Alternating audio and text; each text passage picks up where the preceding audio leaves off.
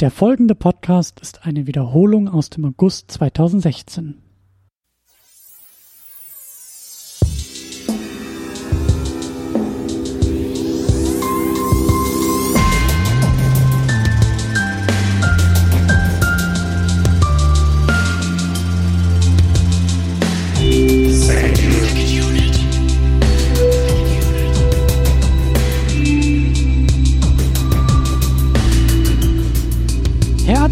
willkommen zu einer neuen Ausgabe der Second Unit. Mein Name ist Christian Steiner. Ich habe mir mein Superman-Kostüm wieder in den Schrank gelegt, das Kino verlassen, habe mir aber sehr, sehr, sehr, sehr kompetenten äh, Beirat zur Seite geholt für diese Ausgabe. Bei mir ist Patrick Sweet. Hallo. Hallo, liebe Menschen der Comic-Kultur. Ich hoffe, euch geht's gut und ich freue mich auf die Besprechung. Ja, wir haben viel vor. Ähm, wir, ja, es ist Arbeit heute. Es geht, glaube ich, heiß zur Sache. Es wird, ich weiß gar nicht, ob es kontrovers wird. Es ist auf jeden Fall ein kontroverser Film, den wir besprechen. Es ist das neueste Kapitel im, äh, wie heißt es, DC Extended Universe, Schrägstrich Cinematic Universe, Schrägstrich Dingsbums. Äh, es ist auf jeden Fall ein neuer Film im ja, DC Comic Film Universum, der jetzt endlich ohne Superman und Batman auskommt, sozusagen ein eigenes Franchise auf eigenen Beinen steht, sich aber in diese Filmwelt einordnet. Viel, viel ist vorher geschrieben worden über diesen Film, viel, viel diskutiert worden und die Meinungen gehen, glaube ich, sehr stark auseinander und ähm, da müssen wir mal ein bisschen, ein bisschen einhaken, da wollen wir einhaken, da wollen wir drüber quatschen. Und da wollen wir vielleicht auch ein bisschen tiefer reingehen, wie das hier in der Second Unit äh, gewohnt ist. Und vielleicht, bevor wir da irgendwie auch ankommen, an dieser Stelle gleich schon ganz, ganz vorne und ganz, ganz oben eine Spoilerwarnung. Weil, ja, ich glaube auch, dass niemand da draußen, ich meine, wir sind jetzt auch, ich glaube, schon zwei, drei Wochen oder so, nachdem der Film rauskam, ist das hier im, im Internet drinne. Also wir sind jetzt auch nicht irgendwie wahnsinnig schnell, wie wir das damals bei Batman vs. Superman waren. Da waren wir ja direkt irgendwie zum Kinostart online. Das hier kommt ein bisschen später und niemand braucht uns, um zu wissen, ob er oder sie diesen Film gucken wollen. Ich glaube, ihr habt ihn schon gesehen, wenn ihr ihn sehen wolltet und ihr äh, hört uns, glaube ich, auch zu, wenn ihr ihn gar nicht sehen wollen werdet. Also äh, es wird Spoiler geben, es wird tief, tief äh, zur Sache gehen und deswegen sei uns verziehen oder ihr seid gewarnt, besser, besser gesagt, ähm, wenn hier Motive und Plots und alles Mögliche verraten wird. Ähm, ganz genau. Ähm, und vielleicht noch als klein, als kleine Fußnote, wer jetzt sich irgendwie wundert und sagt, hä, was? Wieso kommt nach Ausgabe 199 Ausgabe 201 und äh, was ist da los? Kann Christian nicht zählen? Hat er sich vertippt? Nö. Ja, hat er. also ich kann wirklich nicht zählen, das stimmt. Ich kann nicht zählen, ich kann nicht rechnen. Aber äh, ja, wie ihr vielleicht schon in anderen Ausgaben und irgendwie auch auf der Website gesehen habt, die Ausgabe 200 ist etwas größer geplant und findet auch ja ein wenig, ich will nicht sagen außerhalb statt, aber außerhalb dieses Internets auf jeden Fall. Es wird nämlich in Berlin eine Live-Sendung geben, die wird am 22. Oktober sein.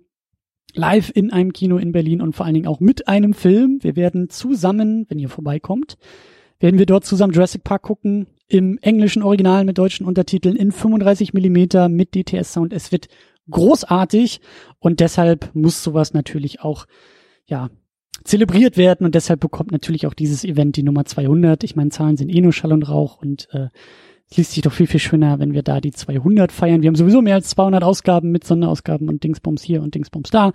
Deshalb äh, 200 auf jeden Fall, wird aber nachgeholt, findet in Berlin statt und da könnt ihr dabei sein. Und äh, da gibt's auch bei uns auf der Seite ein Banner, wo die ganzen Details drinstehen, in Kurzform, 22. Oktober im Filmrauschpalast ab 19 Uhr, Jurassic Park im englischen Original. Danach Live-Podcast mit Tamino, danach Jacker legt auf und wird uns die wunderbarsten Film-Soundtracks in sehr, sehr schöner Ausführung um die Ohren hauen, sodass wir tanzen, Bier trinken und einfach Geil. eine Menge Spaß haben werden. Ich freue mich, ich bin nämlich auch dort und ähm, Ihr könnt mir dann sagen, wie ihr Suicide Squad fandet und äh, nach dieser Diskussion, die wir jetzt haben werden. Ja, ich freue mich auf jeden Fall. Das wird ein ganz toller Abend und ich freue mich auch Jurassic Park ähm, analog zu sehen. Das bekommt man heutzutage nicht häufig mehr zu sehen und von ja. daher greift zu, bevor die Karten weg sind. Ja, Ganz genau. Reserviert euch vor und äh, macht das über E-Mail, aber das findet ihr auch alles bei uns auf der Seite, die Details und ähm, ja, macht das. Meldet euch und kommt vorbei und lasst uns feiern. Ja, bevor wir das tun, bevor wir Ende Oktober feiern werden, müssen wir hier ein wenig äh, durch die Shownotes noch reiten und noch ein wenig äh, Vorbereitung fahren, äh, wenn wir schon irgendwie auch beim Thema ähm, ja out of context ein wenig sind, dann machen wir noch ganz schnell die Danksagung, bevor wir in den Film einsteigen. Natürlich geht die Danksagung äh, wie immer in Richtung Flatter Community, die eisernen letzten Flatter Spenden, die da so reinkommen, die leider nicht mehr einsehbar sind für uns, von wem sie kommen, aber wer auch immer das ist. Vielen, vielen Dank dafür. Und natürlich ein riesengroßes Dankeschön an die Patreon-Community, die auch immer größer wird. Das sind Walter White, Michi W., Stefan Manken, Jonas Mapace, Jota und Tahiti Su, die zwei Dollar spenden und damit hier äh, bedankt werden. Wir haben auch ein neues Premium-Angebot gestartet. Das geht bei fünf Dollar los. Da kriegt ihr auch noch Bonus-Episoden. Da gibt's äh, Gaming-Podcasts, da gibt es Outtakes, da gibt es ganz viel ähm, extra. Und das machen Sultan of Swing, Ulf P. und Markus Hallmitschlager. Vielen, vielen Dank. Und das super, super Premium äh, Dingsbums bei Patreon ab 10 Dollar. Das macht Thomas Jaspers. Auch dafür vielen, vielen Dank und vielen, vielen Dank an alle. Tja. Und damit geht's, glaube ich, langsam los, Patrick. Wir müssen die Ärmel hochkrempeln. Ich sitze hier im T-Shirt, aber hätte ich was Langärmeliges mhm. an, würde ich die jetzt hochziehen. Denn ich es wollt, geht zur Sache. Ich wollte gerade auch sagen, du hast bestimmt keine Ärmel an, weil äh, es so warm ist. Und ähm, ja, ich, ich freue mich. Lass, lass uns loslegen. Ja, wir sollten vielleicht auch loslegen mit äh, einem kleinen Shoutout äh, Richtung Badcast. Da bist du ja auch öfter dabei. Genau, ich ähm, bin beim Badcast dabei. Das ist ein Podcast äh, von batmannews.de, äh, eine Newsseite über alles rund um Batman, auch beispielsweise über Suicide Squad oder Wonder Woman. Ähm, und ja, wir haben einen Ersteindruck äh, abgeliefert und einen ausführlichen Podcast, wie Suicide Squad aufgenommen wurde. Und ähm, wir, wir haben auch die alten Batman-Filme besprochen und auch immer im historischen Kontext gesetzt. Äh, wann, wann, Ki wann war was mit Keaton? Mhm. Wie, wie war ähm, wie, wie war der Nolan-Film von Anfang an konzipiert? Das sind alles interessante Sachen. Schaut vorbei, Badcast, äh, entweder bei iTunes oder einfach auf batmannews.de vorbeischauen. Ganz genau. Und da auf batmannews.de hast du dich auch noch mit der Entstehung von Suicide Squad ein bisschen tiefer auseinandergesetzt? Genau, es ist ein Artikel äh, basierend ähm, auf den Hollywood Reporter Artikel, wo es um verschiedene ähm, Probleme bei der Produktion von Suicide Squad geht. Und ähm, wenn ihr da interessiert seid, wir werden das teilweise hier besprechen. Schaut aber da auch gerne mal vorbei. Das äh, sind auch paar Bilder äh, vom, vom Schnitt beispielsweise und noch ein bisschen mehr Details, genau. Und das ist ein längerer Artikel und der zeigt auch auf, äh, wie problematisch äh, die Arbeit für David Ayer war. Mhm. Ja, viel wurde auch im Vorfeld darüber diskutiert und, und äh, geschrieben. Ich glaube, dass wir das auch immer wieder mal so als Rückgriff in der Diskussion haben werden, was da eigentlich passiert ist in der Produktion und äh, ja, auch was da überhaupt mit dem Film, also mit dem fertigen Endergebnis eigentlich passiert ist, was wir da auf der Leinwand zu sehen bekommen. Und ähm, ja, da bin ich gespannt drauf. Lass uns da vielleicht direkt einsteigen, lass uns vielleicht ein bisschen versuchen, erstmal über den Plot, äh, den vielleicht nochmal in Erinnerung zu rufen. Bei mir ist der Kinobesuch jetzt auch eine knappe Woche her, bei dir glaube ich auch schon länger. Was passiert eigentlich in Suicide Squad? Was ist da los?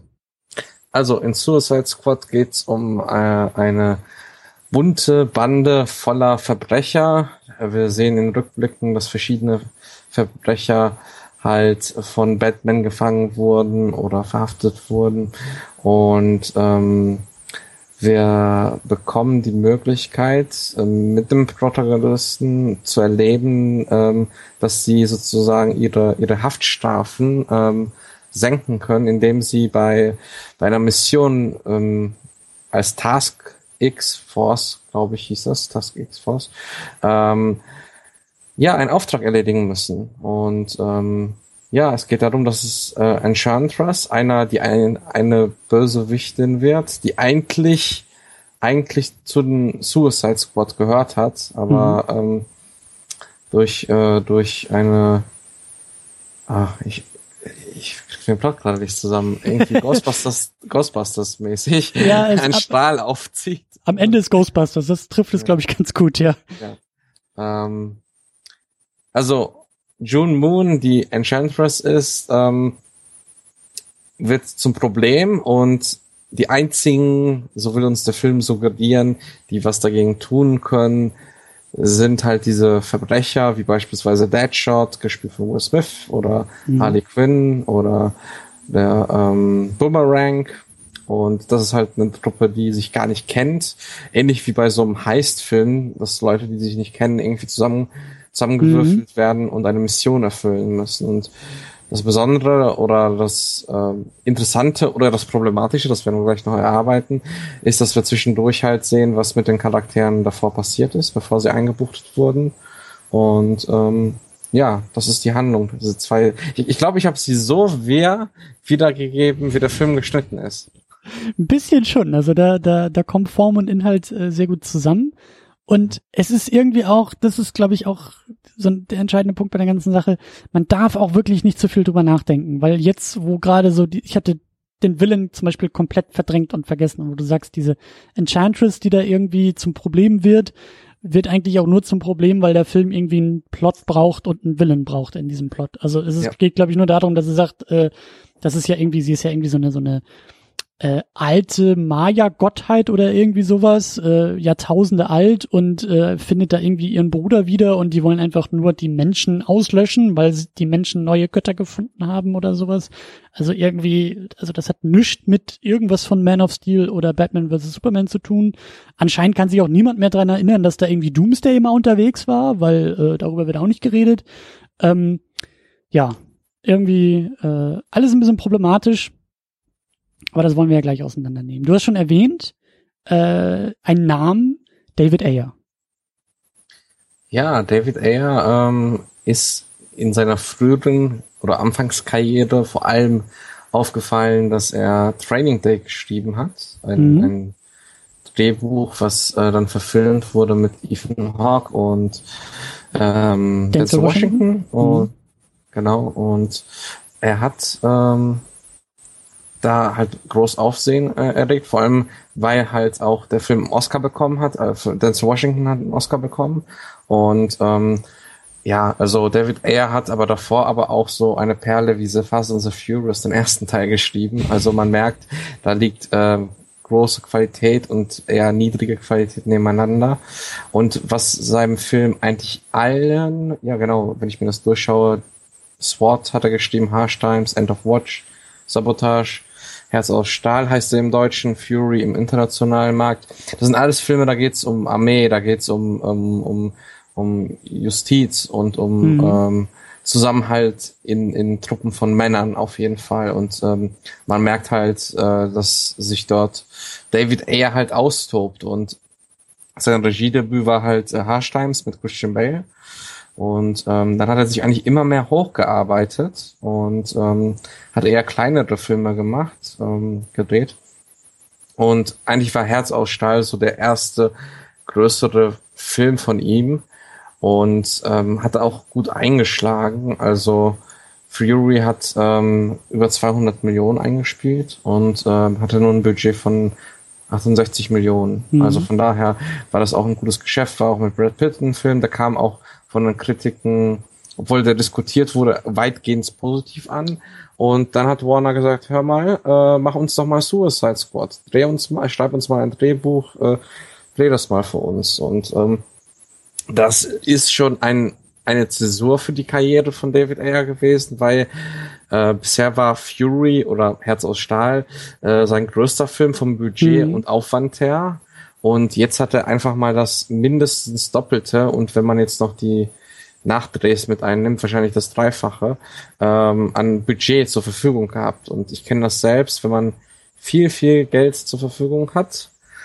Ähm, ne, lass mich das nochmal formulieren. Ähm, wenn man, wenn man mehr Geld zur Verfügung hat als zu kleineren Projekten, äh, kann das auch zu Problemen führen, weil viele Menschen denken auch, oh ja, er hat jetzt mehr Geld zur Verfügung, dann wird alles besser. Mhm. Aber wenn man gewohnt ist, äh, mit kleinen Mitteln zu arbeiten, äh, ist es die absolute Katastrophe, weil du plötzlich dich um Dinge kümmern musst, ähm, die du, an die du nicht gewöhnt bist. Und das hat zur Folge, dass du aus deinem Arbeitsrhythmus äh, rauskommst und dann halt Probleme bekommst. Und ähm, das war jetzt so der erste große Blockbuster von David Ayer. Ähm, Suicide mhm. Squad hat bisher ähm, gut, gut, gut eingespielt. Zwar jetzt nicht so gut wie, ähm, wie Man of Steel oder ähm, Batman vs Superman, aber auch weil er nicht in äh, China lief. 635 Millionen hat äh, Suicide Squad bisher eingespielt, also ein Plusgeschäft für. Klar, und er oh, läuft ja noch. Also zum genau. Zeitpunkt dieser Aufnahme ist er ja noch mitten im Kino-Release. Genau, also der wird bestimmt noch 50 Millionen oder sowas einnehmen. Also nicht mehr ganz so viel, weil der weitgehend schon mehrere Wochen äh, auf der Welt läuft. Mhm. Ja, und man muss sagen, das ist schon interessant, dass Warner gesagt hat, hey, wir haben diesen, diesen Stammregisseur, der die letzten Filme alle bei Warner auch gedreht hat. Mhm. Mm, und wir, wir nehmen den, ähnlich wie Zack Snyder, der macht ja auch alles mit Warner und ist sehr studio-loyal. Ähm, ja, und die haben ihm dann gesagt, hör mal, schreib, schreib mal testweise, das war ja das Witzige, schreib mal testweise ein Drehbuch zu Suicide Squad. Und dann, äh, nach paar Wochen haben sie da drüber geschaut und haben gesagt, ah ja, das ist gut, das können wir verfilmen. Und ähm, ja, haben dann direkt angefangen, in die Pre-Production zu gehen. Und deswegen hatte David Ayer ähm, zwar jetzt nicht so viel Zeit, aber er hatte auch noch Zeit. Also diese sechs Wochen, die umherschweren, die sind nicht ganz korrekt. Also sechs Wochen fürs äh, Drehbuch schreiben. Genau, das mhm. ist nicht ganz korrekt, was, was so rumgeht. Und zwar diese sechs Wochen, da hat er diesen ersten Entwurf geschrieben und dann haben sie gesagt, okay, das drehen wir. Und die ähm, hatten Suicide Squad schon angekündigt und deswegen mussten sie reagieren und haben dann gesagt, okay, jetzt fangen wir auch an, Leute zu besetzen und, ähm, und verschiedenes. Und mhm. ähm, aber er hat definitiv länger als sechs Wochen an dem Drehbuch geschrieben. Das sieht man auch an seinem Twitter-Verlauf, übrigens, den ich bisher nachgeforscht habe. Also der wird, äh, weil es ein, einen Tweet von ihm gibt, wo er zum ersten Mal sich an ein Drehbuch setzt. Mhm. Und ähm, ich glaube dann zweieinhalb Monate später dann äh, sind Pre-Production-Sachen da. Also ich denke schon, dass es mehr als sechs Wochen war. Nur diese Entscheidung kam, glaube ich, für ihn auch etwas überraschend, weil Warner hat erstmal gesagt, schreib mal testweise etwas. Und dann haben sie gesagt, okay, das nehmen wir. Mhm. Und ähm, das ist schon interessant, dass halt ähm, äh, eigentlich ein Film auch gemacht wurde, weil das Datum fest war und man gesagt hat, oder der Gedanke war dahinter, wir können das jetzt nicht absagen, wir müssen jetzt weitermachen und da leidet natürlich dann auch die Qualität. Absolut, absolut. Ich glaube, das äh, werden wir am Ende auch nochmal aufgreifen. Ähm, Absolut, weil weil das glaube ich auch ähm, viel über den über den Zustand auch dieses DC-Universums ähm, aussagt. Und wenn man vielleicht irgendwie auch eine gewisse Hoffnung äh, schöpfen will aus aus aus diesem Film oder äh, aus dem weiteren Verlauf, dann kann man vielleicht auch sagen, gut, das war jetzt sozusagen der erste Film in diesem weiteren Filmuniversum, der erstmal nicht von Zack Snyder kam, der eben relativ schnell gemacht wurde, während halt alle späteren Releases, die ja gleichzeitig angekündigt wurden, ein bisschen, also rein natürlich schon ein bisschen mehr Zeit zur Planung hatten und vielleicht dadurch auch ein bisschen mehr Zeit zum Atmen hatten und ähm, ja, vielleicht dadurch auch ein bisschen, wie soll man sagen, ja, gereifter, also ohne jetzt irgendwie mhm. qualitativ, sondern einfach wirklich wie so, ein wie so ein Wein, der einfach ein bisschen mehr Zeit hat, so und dadurch äh, vielleicht auch mehr Möglichkeiten haben, besser zu werden. Ich meine, ich bin äh, Zwangsoptimist, also äh, ich versuche ja auch immer das Positive zu sehen und wer weiß, vielleicht kann man das irgendwie auch nachher so abhaken und sagen, gut, das Ding musste halt eben relativ schnell produziert werden und war eben so der erste, der erste, wie soll man sagen, der erste, also für mich ist Suicide Squad der erste Film, der erste eigentliche Film in diesem Filmuniversum, weil wir hatten halt Man of Steel, der ja gar nicht so geplant war, dann aber doch irgendwie als, als Schnellstart für dieses Filmuniversum dienen sollte. Dann hatten wir eben Batman vs. Superman, der ja für mich auch mehr so eine Fortsetzung zu Man of Steel ist und gleichzeitig so ein paar Türen aufmacht in dieses Universum, aber halt auch noch von Snyder geplant und alles noch ein bisschen ein bisschen mehr Kontakt zu Man of Steel hat, aber Suicide Squad ist der erste, der auf eigenen Beinen irgendwie steht. Und das finde ich macht diesen Film auch so besonders und deswegen ähm, bietet es sich, glaube ich, an, hier auch noch mal ein bisschen weiter über dieses äh, größere Filmuniversum auch zu sprechen. Ja, ähm, also ich, ja. denke, das ist ganz interessant, weil man kann sagen, die Man of Steel, äh, Batman vs Superman und Suicide Squad waren noch sehr unter Einfluss von Zack Snyder, auch ja. Suicide Squad auf jeden Fall. Ähm, aber ähm, der Wonder Woman Film wird beispielsweise der erste Film äh, werden, wo Jeff Jones äh, halt äh, einen sehr, sehr großen Einfluss drauf hat, weil er einmal das Drehbuch dazu geliefert hat. Ja. Und ähm, andererseits die Produktion auch betreut hat und ähm, sich gerade gerade hochgearbeitet hat und die kreative sozusagen Autorität gerade bei DC ist und vorher war was halt dieser Brain Trust von ähm, von Zack Snyder, Charles Roven ja. und Deborah Snyder. Und das ist halt jetzt nicht mehr so.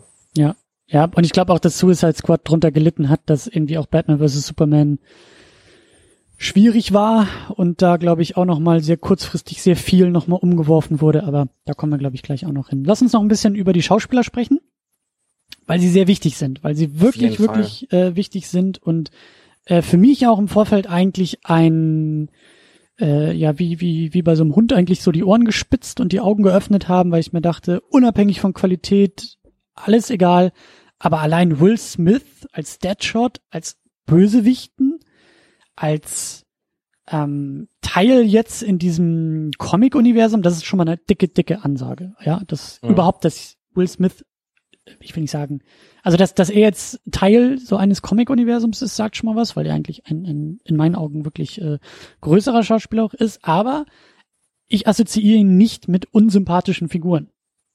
So, mhm. und äh, die, die Suicide Squad-Geschichte ist ja eben, das sind ja eigentlich alles Bösewichte und äh, äh, das, das fand ich einfach sehr, sehr interessant schon beim Casting und er spielt jetzt eben diesen, diesen Deadshot. Ich glaube, das ist eigentlich ein Villain von Batman, ja, also es ist auf jeden Fall ein äh, Willen von Batman und der dann äh, in Suicide Squad sozusagen seine große Bühne hat in den Comics. Ich bin jetzt nicht so belesen in den Suicide Squad Comics, aber ähm, man könnte auch man könnte das gut hinbiegen, ähm, dass Will Smith in einem Ben Affleck Solo-Film, äh, äh, Ben Affleck Batman Solo-Film vorkommt. Also das wäre, glaube ich, äh, sehr wahrscheinlich, ja. Mhm.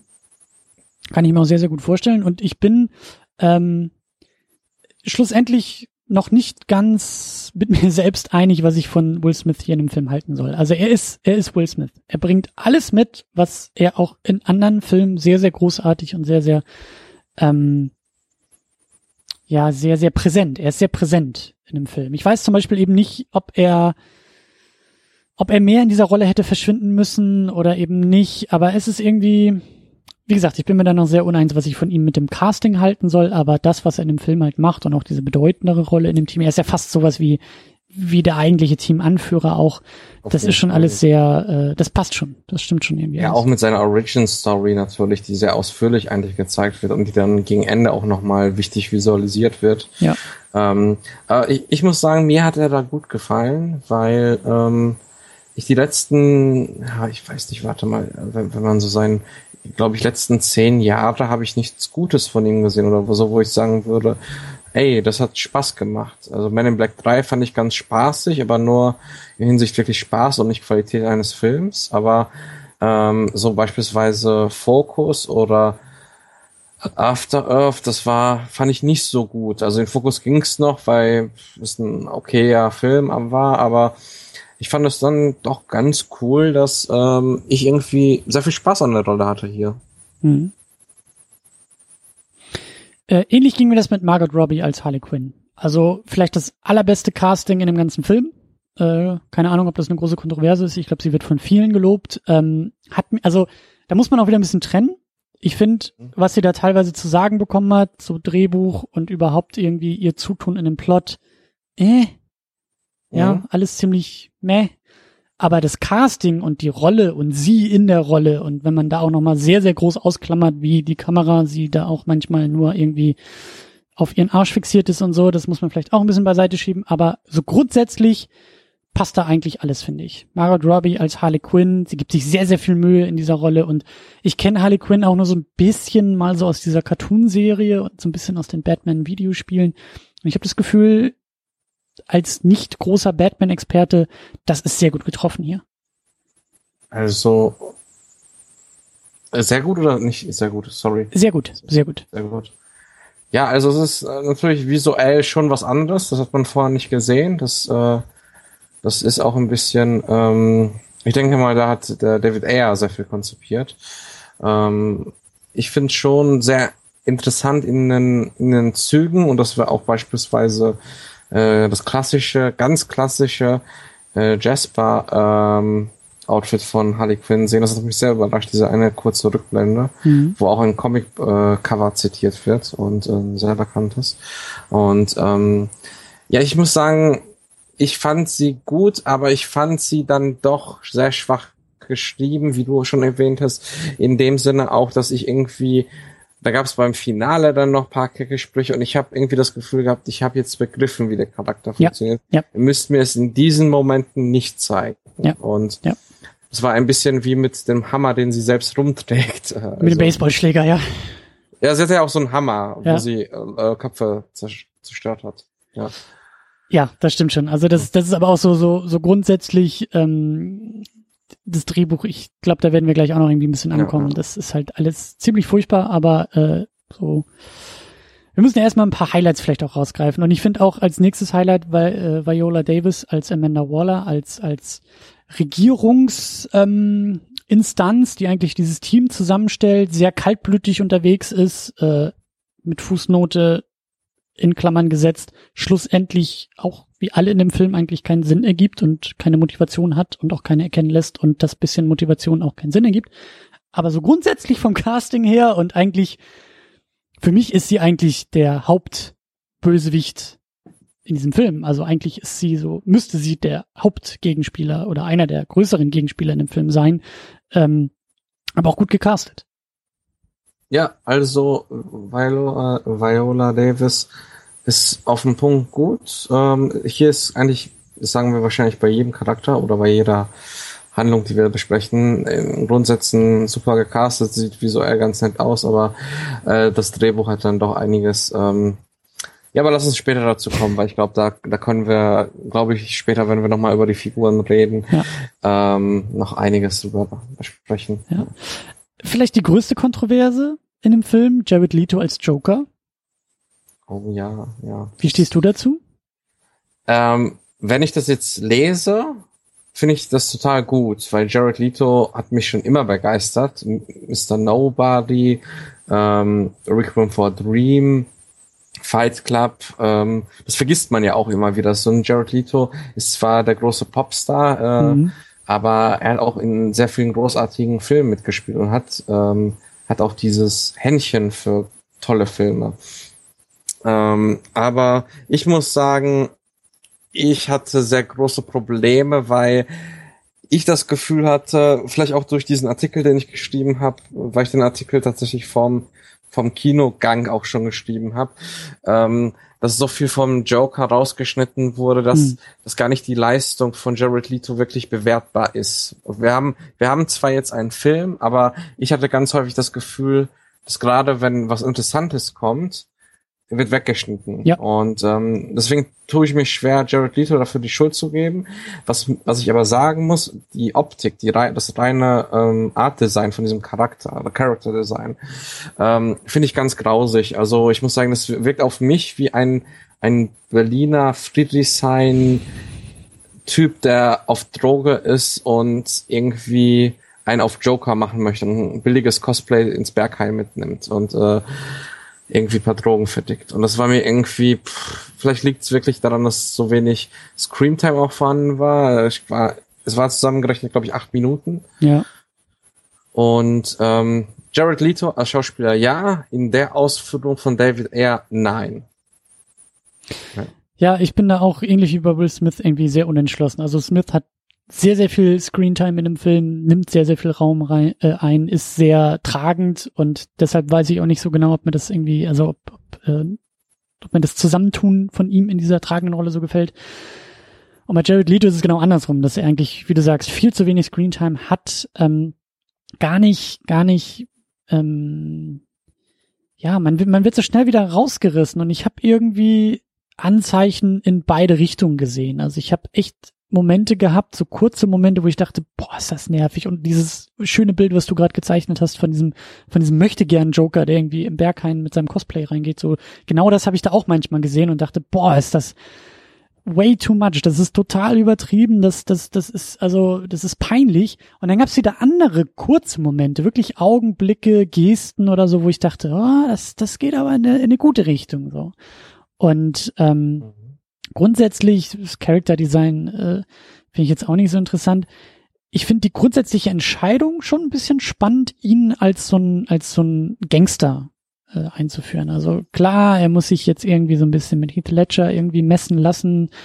Ähm, und natürlich hat man da auch versucht, sehr radikal irgendwie auszubrechen, auch schon im Design.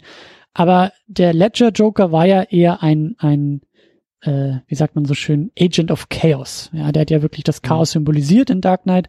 Und ich finde es schon interessant, dass dieser Joker ja eher ein, ein, zumindest in dieser, in diesen Andeutung, die er da macht, als Gangster ja viel systematischer zu agieren scheint. Er scheint irgendwie Geld zu haben, er hat seine Gang, er hat irgendwie auf eine gewisse Art und Weise ist er Teil eines Systems, während der andere Joker versucht hat, sämtliche Systeme auszuhebeln. Und das finde ich interessant. Das finde ich schon als, als grundsätzliche Entscheidung, auch für die Zukunft, zumindest interessant, um mir, wie du ja vorhin auch gesagt hast, so der Solo-Batman-Film, vielleicht mit Deadshot, vielleicht auch mit dem Joker drin, das reizt mich. Da bin ich schon mal, da, da werden meine Ohren wieder spitz, da bin ich schon wieder irgendwie interessiert.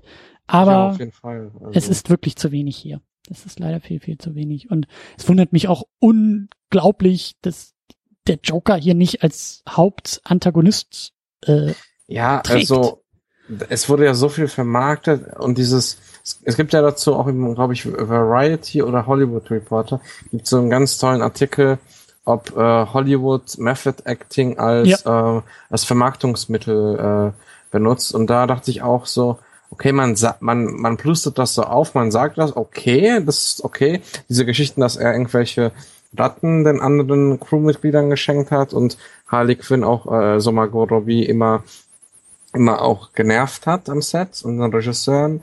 Ähm, aber wir sehen eigentlich nicht so viel davon, weil auch die ja. Szenen, in denen, in denen er da ist, bis auf eine, da können wir vielleicht später drüber reden, ähm, haben nicht so viel Zeit zum Atmen. Also die sind immer direkt, wenn man ein bisschen Zeit zum Nachdenken hat, kommt dann ein ganz schneller Schnitt und wir sind schon wieder in der Gegenwart. Ja. Ja. ja. Definitiv äh, verschenktes Potenzial und äh, da brauchen wir noch mehr. Ja. Ähm, ja, dann, ich weiß nicht, ob wir, ob wir bei allen auch noch so viel Raum einnehmen werden. Der Film macht es ja eigentlich auch nicht so sehr. Wir haben Jay Courtney als Boomerang. I hm. didn't know that Boomerang existed, but okay. Ähm, der auch gar nicht mal so schlecht ist. Also Jay Courtney, der irgendwie, äh, was hatte er denn gemacht? Hier, Dings, Transformer. Nee, nicht Transformer, wie heißt es? Äh, Terminator. Terminator. ja, Entschuldigung. äh, Witz, witz, ja.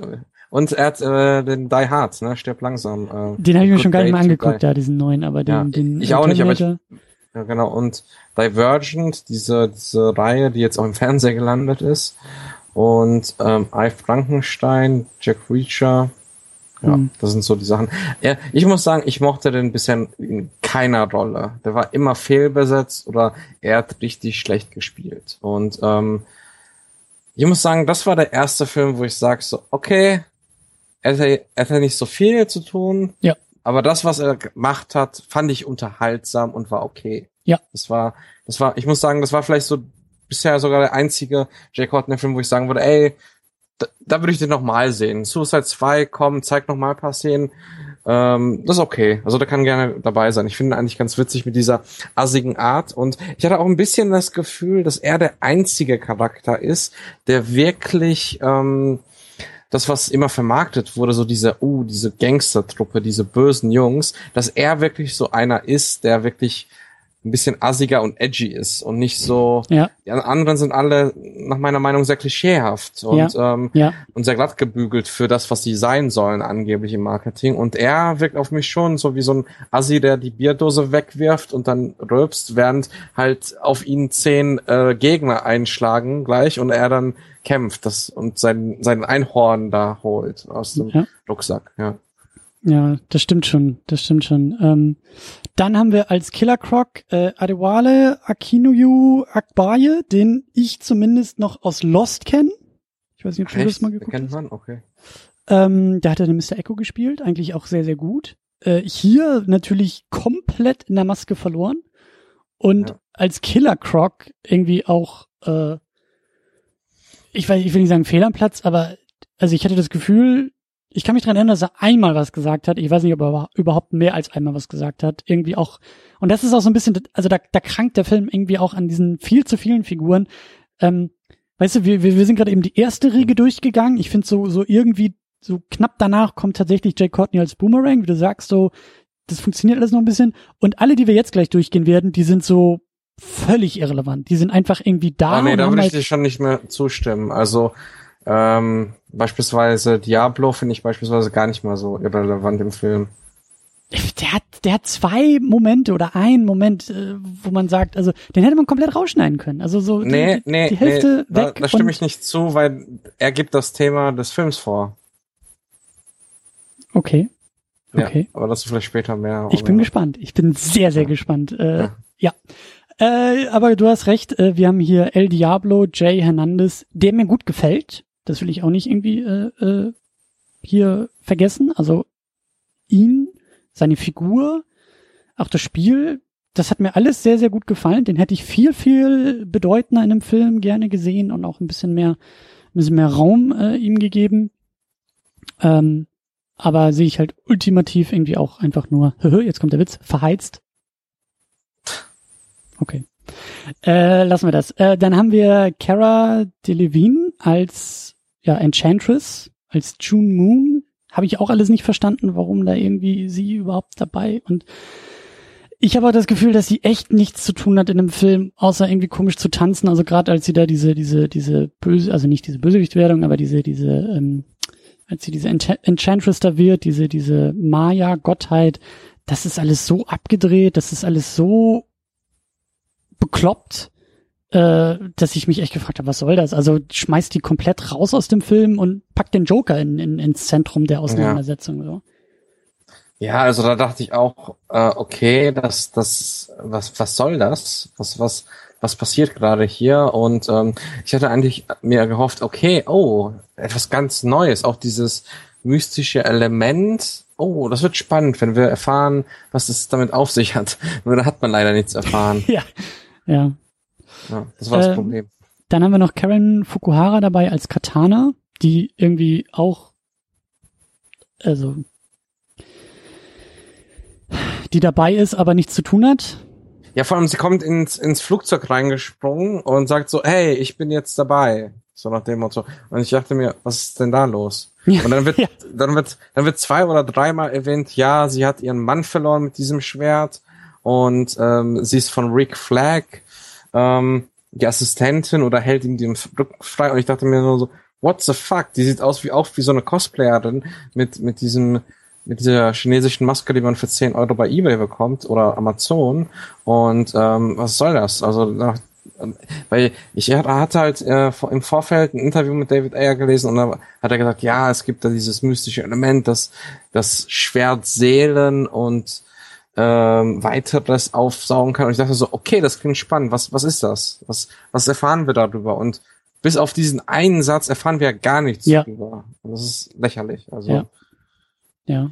Und zu guter Letzt äh, hast du auch schon erwähnt, äh, diesen Colonel Rick Flag, äh, gespielt von Joel Kinman, Kinnaman, ähm, der irgendwie, glaube ich, bei dem, was hat er da bei dem Robocop-Reboot irgendwie mitgespielt? Ich weiß nicht, ob du das gesehen hast. Ja, ich habe das gesehen, er hat halt die Hauptrolle gespielt und ähm, ja, also ähm, was was ähm, halt auffällt, dass er selbst in Hollywood jetzt nicht so die Karriere gestartet hat bisher. Er, er hat zwar diese diese große Rolle jetzt, aber er ist eigentlich bekannt geworden durch äh, die Serie The Killing Mhm. und ähm, das ist ein, ein schwedisches Remake, also ein, ein amerikanisches Remake von einer schwedischen Serie. Und ähm, damit ist er groß geworden. Die, die von 2011 bis 2014. Netflix hat da, glaube ich, auch 2014 nochmal eine neue Staffel gemacht. Und ähm, er ist nämlich auch äh, ist ein, eine Importware aus aus aus Schweden. Der hat nämlich verschiedene Serien, die die man so kennt, beispielsweise Spezialeinheit Göteborg hat er mitgemacht. Ja. Spannend, das wusste ich gar nicht. Ja. Aber gut. Genau. Ja, ein, ja, ein. Ein voller Cast, viele, viele Leute und ähm, Man, man sollte noch vielleicht bei dem Charakter Rick Flag sagen, dass ähm, eigentlich geplant war, Tom Hardy dafür zu besetzen, aber ähm, er sollte er nicht, Ma- sollte er nicht äh, ähm, Boomerang spielen? Nee, nee. Okay. Also ähm, Rick Flag, genau. Okay. Und ähm, von daher, ähm, ja gut, ich, ich finde, äh, Joe Kinnaman hat es jetzt nicht, nicht schlecht gemacht, aber ist jetzt auch ke- keine Rolle, wo ich sag, daran werde ich jetzt noch in zwei Jahren drüber nachdenken. Also, Ja, ich, ich habe den eigentlich schon fast eine Woche nach Kinobesuch vergessen, den Film. Aber ja, lass mich kurz Luft holen, lass mich vielleicht ganz kurz versuchen, einen kleinen Rant irgendwie noch aus meinem doch ein bisschen müden Kopf, aber äh, aus dem aus dem lodernden Herzen irgendwie abzuledern. Denn letzte Woche, als ich da aus dem Kino kam, ich konnte auch nicht innehalten. Ich habe da ein bisschen, äh, wie man das wie man das so macht als Mensch, der aus einem Comicfilm kommt, man muss dann sofort bei Twitter irgendwie seinen Unmut teilen und deswegen tue ich es auch noch mal hier. Ich war richtig, richtig sauer auf den Film. Ich war so unfassbar sauer auf diesen Film, als ich da rauskam. Ich war auch so sauer schon im Film, dass ich echt äh, Schwierigkeiten hatte, nicht diese diese blöde Leinwand anzuschreien, weil ich das echt, also das muss, ich muss das einmal kurz loswerden. Also das Hau ist, raus. das ist, das ist Anti-Film, was da passiert ist. Das hat nichts mit Film zu tun, was wir da gesehen haben. Das ist wirklich, also das ist furchtbar.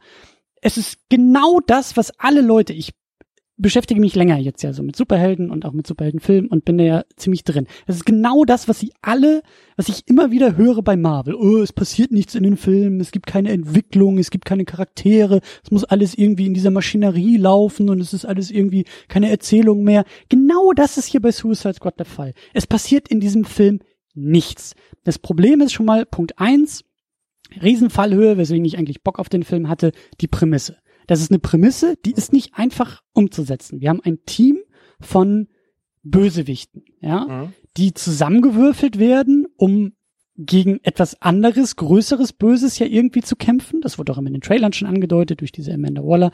Äh, so nach dem Motto, ja, das ist eigentlich, das ist so die Expendables im Superheldenformat. Ja, wenn denen irgendwas zustößt, wir können die Schlüssel, wir haben die Schlüssel eh schon weggeworfen. Es ist nicht weiter schlimm, das ist eigentlich nur Kanonenfutter, was wir jetzt zusammenstellen, äh, die aber irgendwie in unserem Dienst stehen. Das musste er erstmal gut umsetzen. Da musste er erstmal auch beim Zuschauer, äh, bin ich, bin ich der Meinung, dass das diese Idee musste er erstmal auch in den Zuschauer pflanzen können, was der Film überhaupt nicht macht. Es Ja. gibt in meinen Augen, also erstmal ist es extrem billig gemacht mit einem mit einem Plot-Device, nämlich die kriegen irgendwelche Bomben eingesetzt und deshalb tun sie, was wir wollen. Punkt zwei, dann gibt's irgendwelche merkwürdigen Teamstrukturen, ähm, Strukturen, ja, und ich gucke da irgendwie auf Guardians of the Galaxy, wo es halt auch so ein bisschen eher so Anti-Helden waren und die sind alle eher so Gauner, aber alles eher so Han Solo-Style, dass man sagt, haben ja trotzdem irgendwo ein gutes Herz und sind ja irgendwie doch auf der Seite des Guten, die müssen halt nur mal einen richtigen Schubs in die Richtung bekommen und dann arbeiten sie zusammen und retten das, äh, die Galaxie und so. Das kaufe ich dem Film ab. Aber hier funktioniert es halt überhaupt nicht. Es wird immer wieder gesagt, oh, wir sind aber die, wir sind die Bösen. We are the bad guys. Wir sind die Schlechten, so. Mhm. Das siehst du im Film nicht einmal. Überhaupt nicht. Es wird immer nur erzählt, wie schlecht sie sind. Dann schießen sie auf irgendwelche Seelen- und gesichtslosen Zombies, was der Film, also auch völlig verschenktes Potenzial.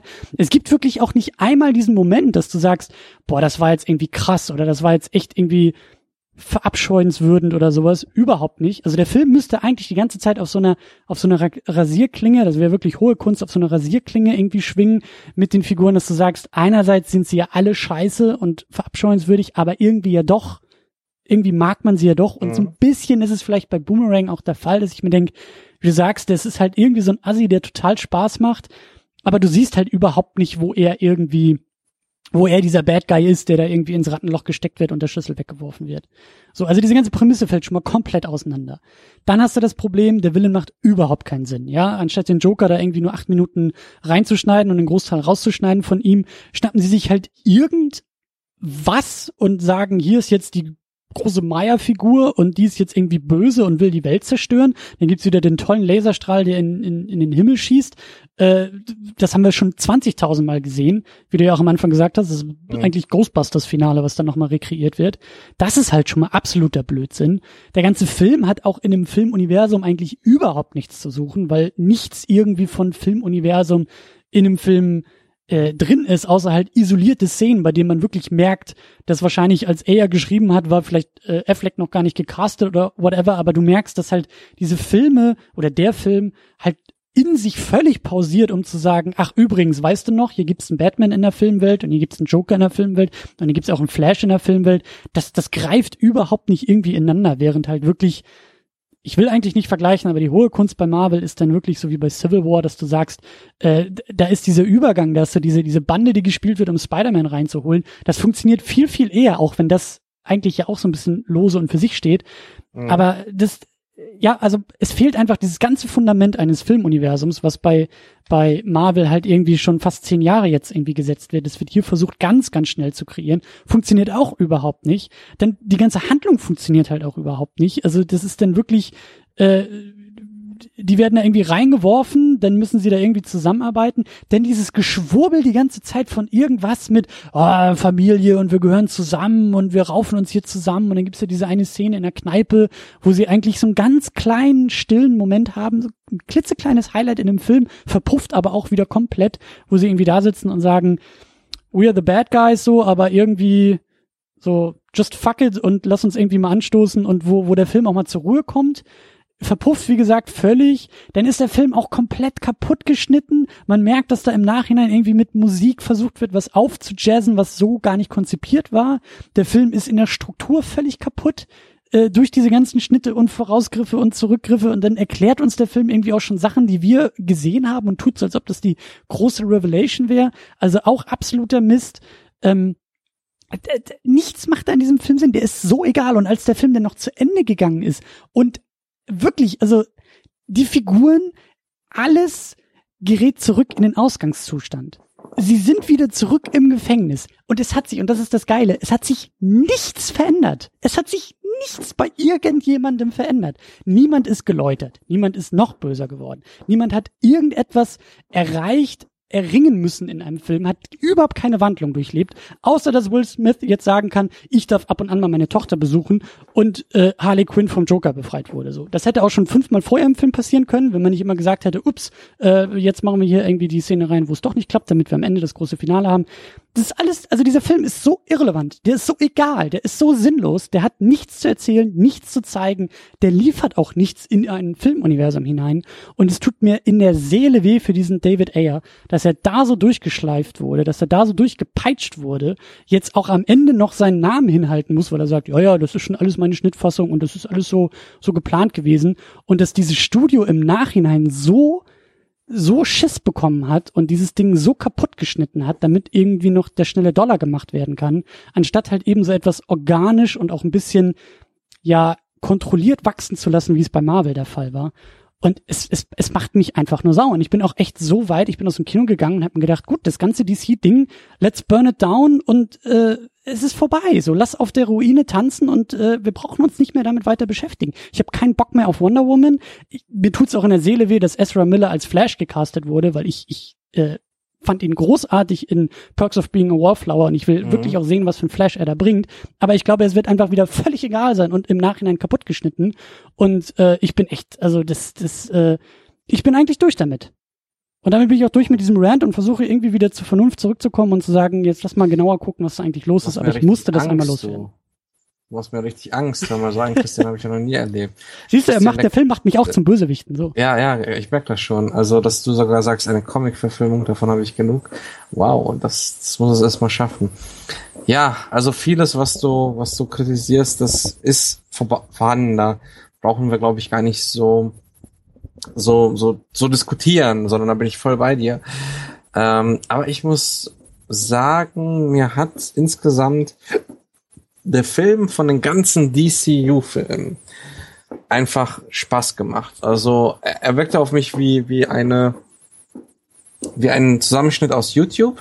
Also du sagst völlig richtig, der Schnitt ist eine Katastrophe. Ähm, es war ja auch so, ähm, steht auch in diesem Artikel äh, von Hollywood Reporter, ähm, es gab zwischendurch zwei Fassungen, weil das Studio sich nicht sicher war. Und die zweite Fassung, also die erste Fassung war von David Ayer äh, und die zweite Fassung war, jetzt kommt's, von der Firma, die den Trailer geschnitten hat und bisher noch keinen Film geschnitten hat. Ja. Und äh, sondern immer nur bisher Trailer. Und ähm, jetzt, was wir im fertigen Film haben, ist eine Mischung aus beiden, was das Ganze noch obskurer wow. macht. Wow. Und die erste Hälfte ist äh, von Trailer Park, so heißt die Firma äh, die den Trailer geschnitten hat. Und man sieht auch an der Schnitttechnik, dass die ganz ja. anders ist. Ja. Dass am Anfang ganz viel zack, zack, zack einfach reingebracht wird und, und da haben wir Musik Mu und ja. Musik-Cue, da haben wir ein Musik-Cue, aber nichts ausgespielt und da haben wir irgendwie so eine komische bunte Blende wie im Trailer. Und dann so, wenn es zum Einsatz hingeht und wir sozusagen los, losgehen mit den Charakteren, da ist der Schnitt wieder auch ganz anders. Da ist ja etwas klassisch filmischer. Es gibt zwar immer noch vereinzelt Rückblenden, aber ähm, ja, es war beispielsweise vorher geplant, dass der Film anfängt mit Enchantress, wie sie in dieser Ruine ist. Das war mhm. ursprünglich Anfang von Air gedacht. Und ähm, man sollte sozusagen mit den Charakteren, also man hätte erstmal erlebt, was die Charaktere erleben. Und dann wäre es erstmal irgendwann, glaube ich, im zweiten Akt ins Gefängnis gekommen. Und dann hätten sie diese Redemption halt bekommen hat, also diese Lösung, mhm. dass die äh, weniger Strafe oder beziehungsweise voll, voll frei sind, ja. Und ähm, das ist, ich glaube, das ist der Hauptpunkt, warum der Film so katastrophal ist in seinem technischen Bezug, weil, weil er halt als organisch dramaturgischer Film und ich habe das Gefühl, wir, wir, wir sagen eins zu eins das, was ich beispielsweise bei Batman v Superman gedacht habe. Yep. Ähm, der Ultimate Cut rettet da ja ein bisschen was, aber trotzdem ist es, äh, es sind so einzelne Fragmente, das ist ein Puzzle, wo die einzelnen Puzzleteile super gut aussehen, aber wenn du dann über das ganze Puzzle schaust, ist es einfach nur hässlich. Und äh, ja, das ist, das ist leider da. Ähm, zur Musik muss ich sagen, so in der ersten Hälfte, ich muss zugeben, mir hat das teilweise Spaß gemacht. Also ich hatte irgendwie das Gefühl, dass ich in diesem Film sehr häufig unterhalten werde. Ähm, aber diese, diese Schnelligkeit, diese Musik, diese, die, ich sag mal, dieses Bunte im Film. Man, es gibt ja ein paar Memes, wo der Film mit, mit einem Joe Schumacher verglichen wurde, weil da auch viel Neon und Bunt, mhm. Bunthaftigkeit ist und ja, das, also ähm, ich habe mir auch ein bisschen was an, an Reviews und äh, Rezeptionen irgendwie angeguckt und ich glaube, der, der größte das, das größte Stichwort auch, ähm, auf das das Studio reagiert hat, ist diese Ernsthaftigkeit der Filme. Und viele sagen, oh, der Film ist schon lustiger und der Film macht mir Spaß. Und das sehe ich auch. Ähm, ich habe da aber so meine Probleme mit, weil ich schon das Gefühl habe, dass, ähm, wie soll man sagen, dass da, dass da einer Wunde eigentlich eine Clownsmaske auf, aufgesetzt wird. Also der Film mhm. will eigentlich im, in seiner ersten Fassung, in dieser Ayer-Version, in dieser in dieser eigentlichen Intention will der gar nicht so witzig sein, will der gar nicht so viel Spaß machen. Und dann wurde halt noch so mit Lippenstifter irgendwie noch ein Grinsen drüber gemalt. Und das ja. finde ich, das, das funktioniert für mich halt, also klar, natürlich gibt's auch ein paar lustige Momente. Und wie gesagt, Boomerang fand ich auch witzig als Figur. Also viele Sachen haben dann auch irgendwie funktioniert. Aber für mich konnte das halt nichts retten. Und es gab echt auch so ein, zwei Momente bei der Musik. Ich fand's echt anstrengend, weil also es gab echt eine Szene, da habe ich, da hab ich die Dialoge teilweise gar nicht verstanden. Da war die Musik so laut aufgedreht und auch so ein bisschen rockiger, so ein bisschen euphorischer und ich hatte das Gefühl, der Moment trägt das hier gar nicht. Also das ist eher ein, ein, ein ruhigerer Moment, der jetzt aber irgendwie lauter aufgedreht wird in, in seiner Intensität durch die Musik. Das fand ich halt auch eher anstrengend. Also ich nicht falsch verstehen, ich, ich verstehe das auch voll. Also ich, ich kann das auch alles sehen und äh, kann das auch nachvollziehen, dass Leute sagen, ja, aber äh, hat mir Spaß gemacht so. Ähm, ähm, aber also auch, dass du gesagt hast, dass da echt zwei Filme im Endeffekt zusammengeschnitten wurden, da, das macht, da macht auch einiges jetzt wieder mehr Sinn, so, weil das sieht man eben auch, finde ich. Gerade wie du gesagt hast, so die erste Hälfte oder die ersten 30 Minuten oder so, das, das ist stilistisch irgendwie auch alles total anders.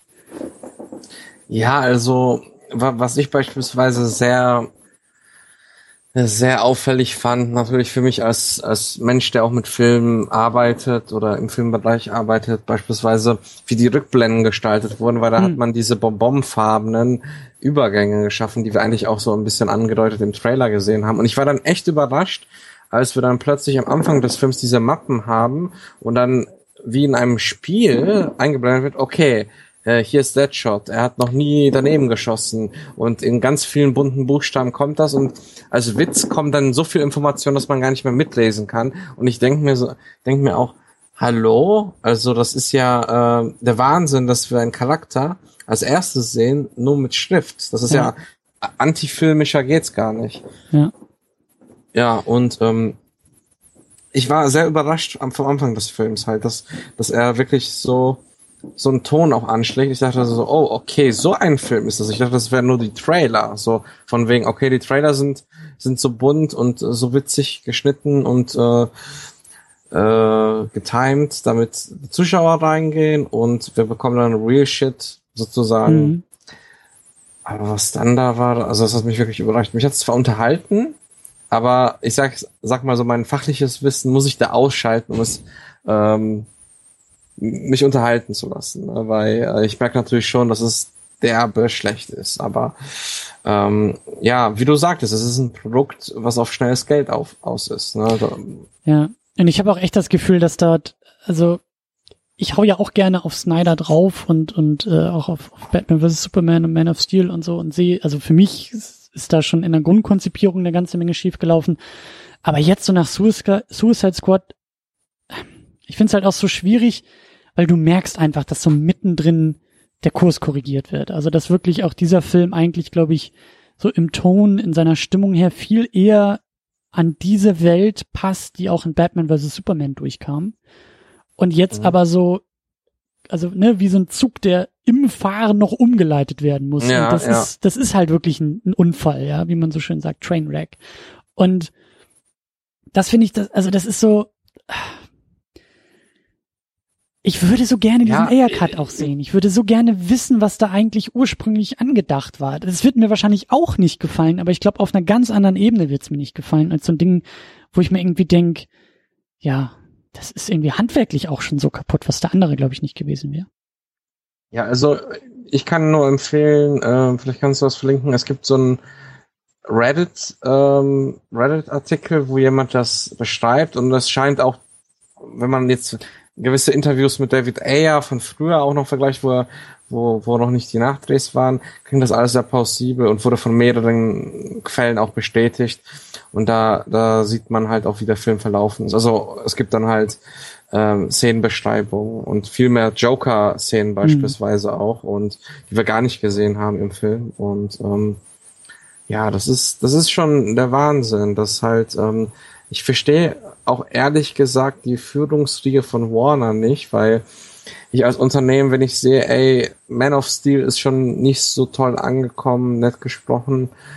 Batman vor Superman war auch eine Katastrophe. Immerhin, ey, das waren Batman und Superman, ne? Und jetzt, jetzt nochmal so ein heftigen Kur äh, so eine heftige Kursänderung zu fahren, finde ich schon heftig. Und ich bin mal gespannt, weil ich habe echt Hoffnung, im Gegensatz zu dir, ähm, dass Wonder Woman was wird. Ich habe sehr viel Spaß beim Trailer gehabt und ich habe da ein ganz gutes Gefühl, weil Warner auch hoffentlich weiß, dass sie nicht nochmal sowas abliefern können, sowas zerstückeltes. Und ich frage mich nur, was machen die Entscheider? Wieso, wieso machen die Entscheider das, wenn, wenn ähm, die erste Erklärung ist natürlich in der Hoffnung, mehr Zuschauer zu bekommen, aber die müssen doch auch selbst wissen, als, als, als Filmkenner. also es gibt ja ein paar Leute, nicht nur Anzugträger, die entscheiden, okay, wir müssen dann umschneiden, die haben was, die wissen was von der Materie und da verstehe ich halt nicht, warum sowas Drastisches passiert. Da muss ganz viel Panik wohl äh, bei Warner da gewesen sein. Anders kann ich mir das nicht erklären. Das also, halt also eine, eine äh, Ferndiagnose, die auch von, von kompetenten Leuten durchgeführt wurde, die ich in der Beobachtung auch ganz interessant finde, ist eben, dass der Chef von Warner halt ähm, als erster Studiochef auch in der Filmgeschichte von Hollywood ähm, kein Kreativer ist.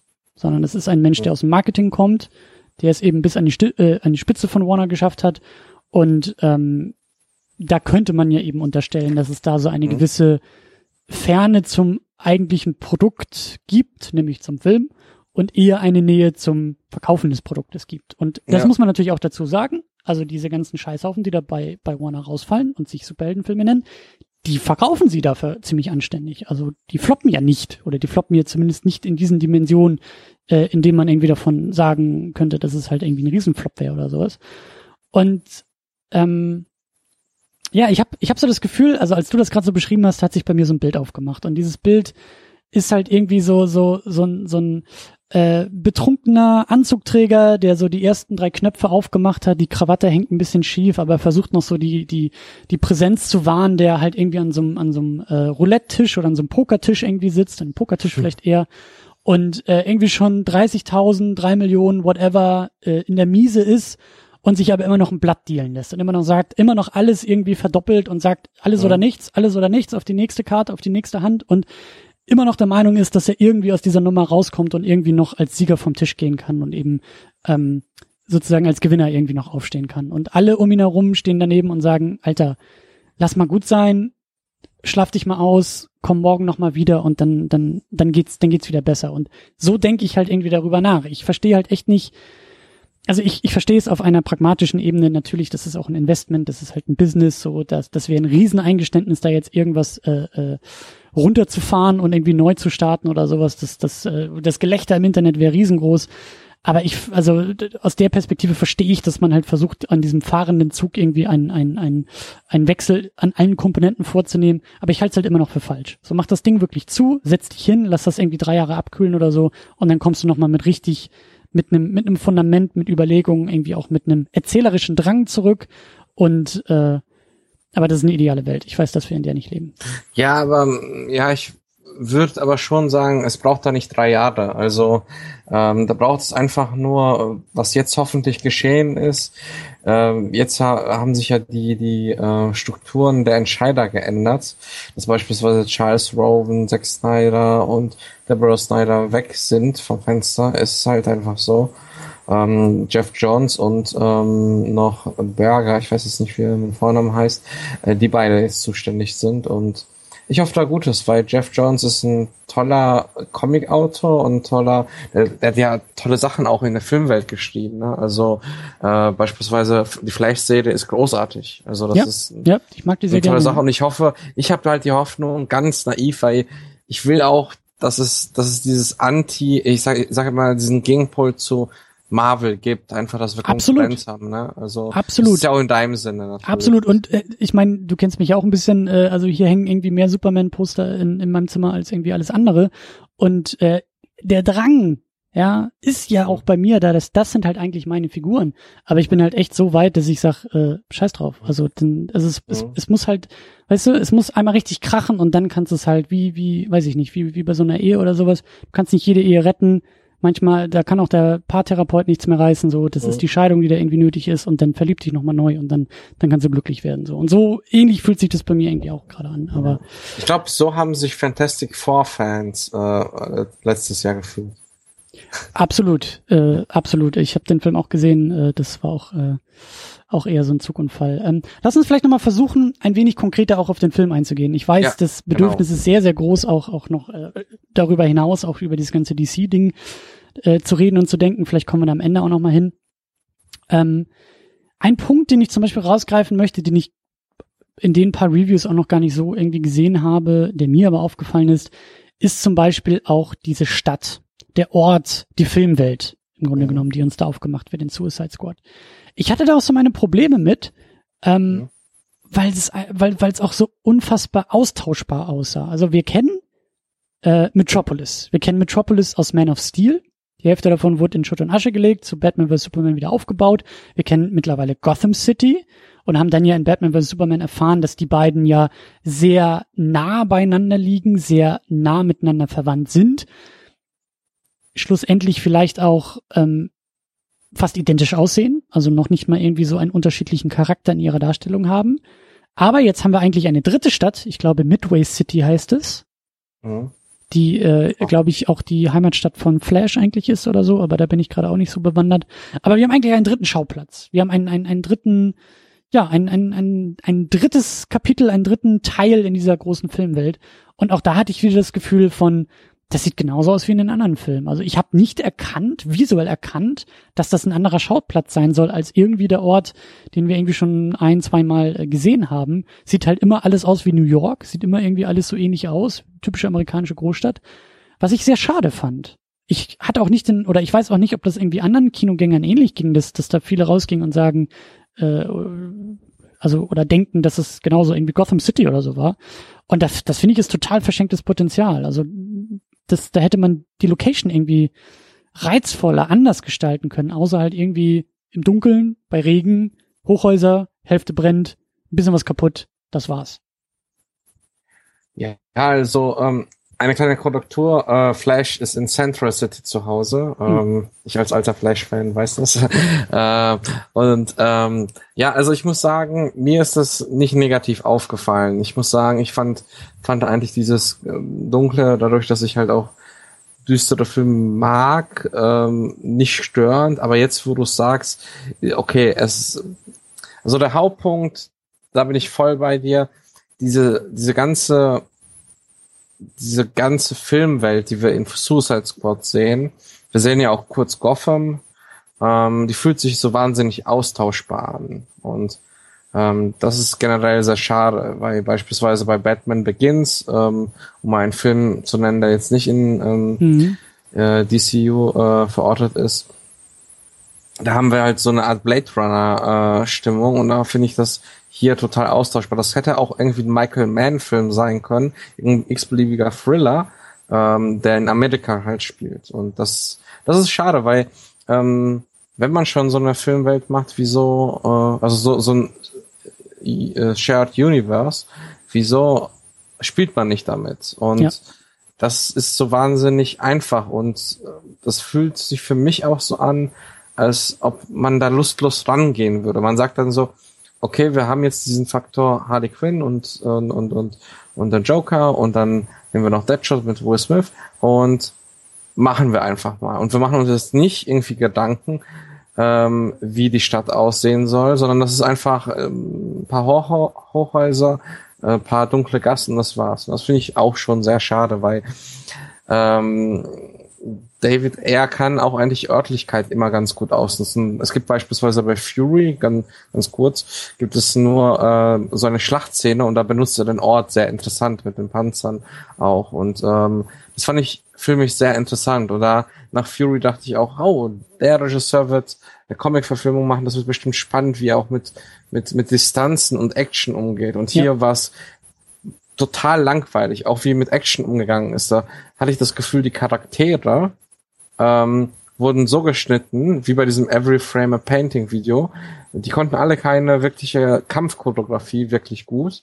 Und deswegen ähm, sind die Schnitte auch so häufig gesetzt und die Kämpfe so langweilig auch. Ja. ja.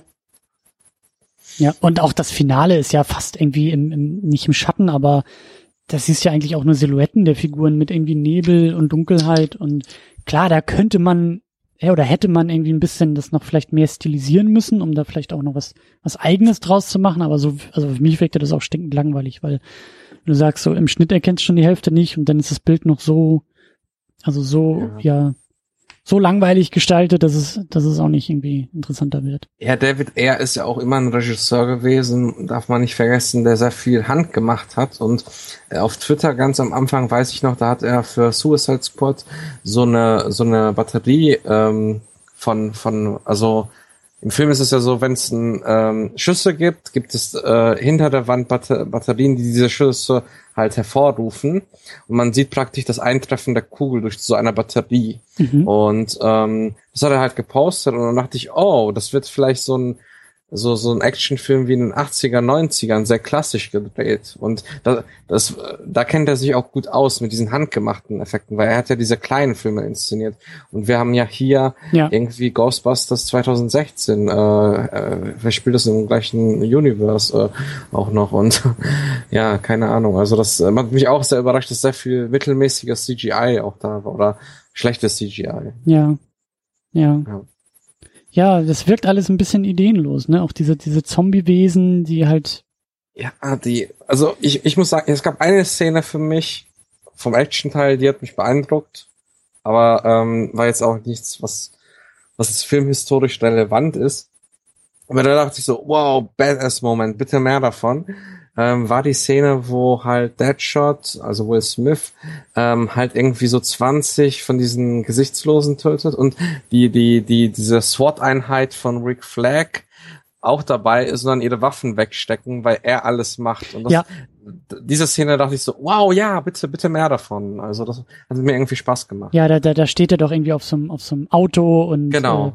äh, hat ja auch so ein bisschen, ist ja ein bisschen auch Payoff zu, einem- zu einem Dialog vorher, als Rick Flag ihm hier vorwirft, so, ey, wenn's hier hart auf hart geht, bist du doch der Erste, der wegrennt und dann ist Deadshot Genau. aber der Erste, der nach vorne rennt und irgendwie alles im Griff hat. Fand ich auch cool. So, fand ich, fand ich auch sehr, sehr schön. Ähm, ja, aber irgendwie auch ein bisschen wenig natürlich so im, Ja. im gesamten Film. Ja, aber lass uns mal über die Figuren reden. Ich habe nämlich Ja. irgendwie Lust, über die Figuren noch ein bisschen zu reden. Also, ich, ich muss sagen, äh, mich hat's überrascht, wie gut dieser Story-Arc mit äh, Will Smith funktioniert, also mit Deadshot funktioniert hat oder der Tochter. Ich habe, wo ich das schon gelesen habe und mich so ein bisschen auch reingelesen habe, weil ich ja bei diesem Badcast auch dabei bin und mich auch etwas informieren wollte, da dachte ich so, oh weia, das wird super kitschig. Vor allem, weil Will Smith mit seinem Sohn auch in letzter Zeit nicht unbedingt so die besten Szenen gespielt hat.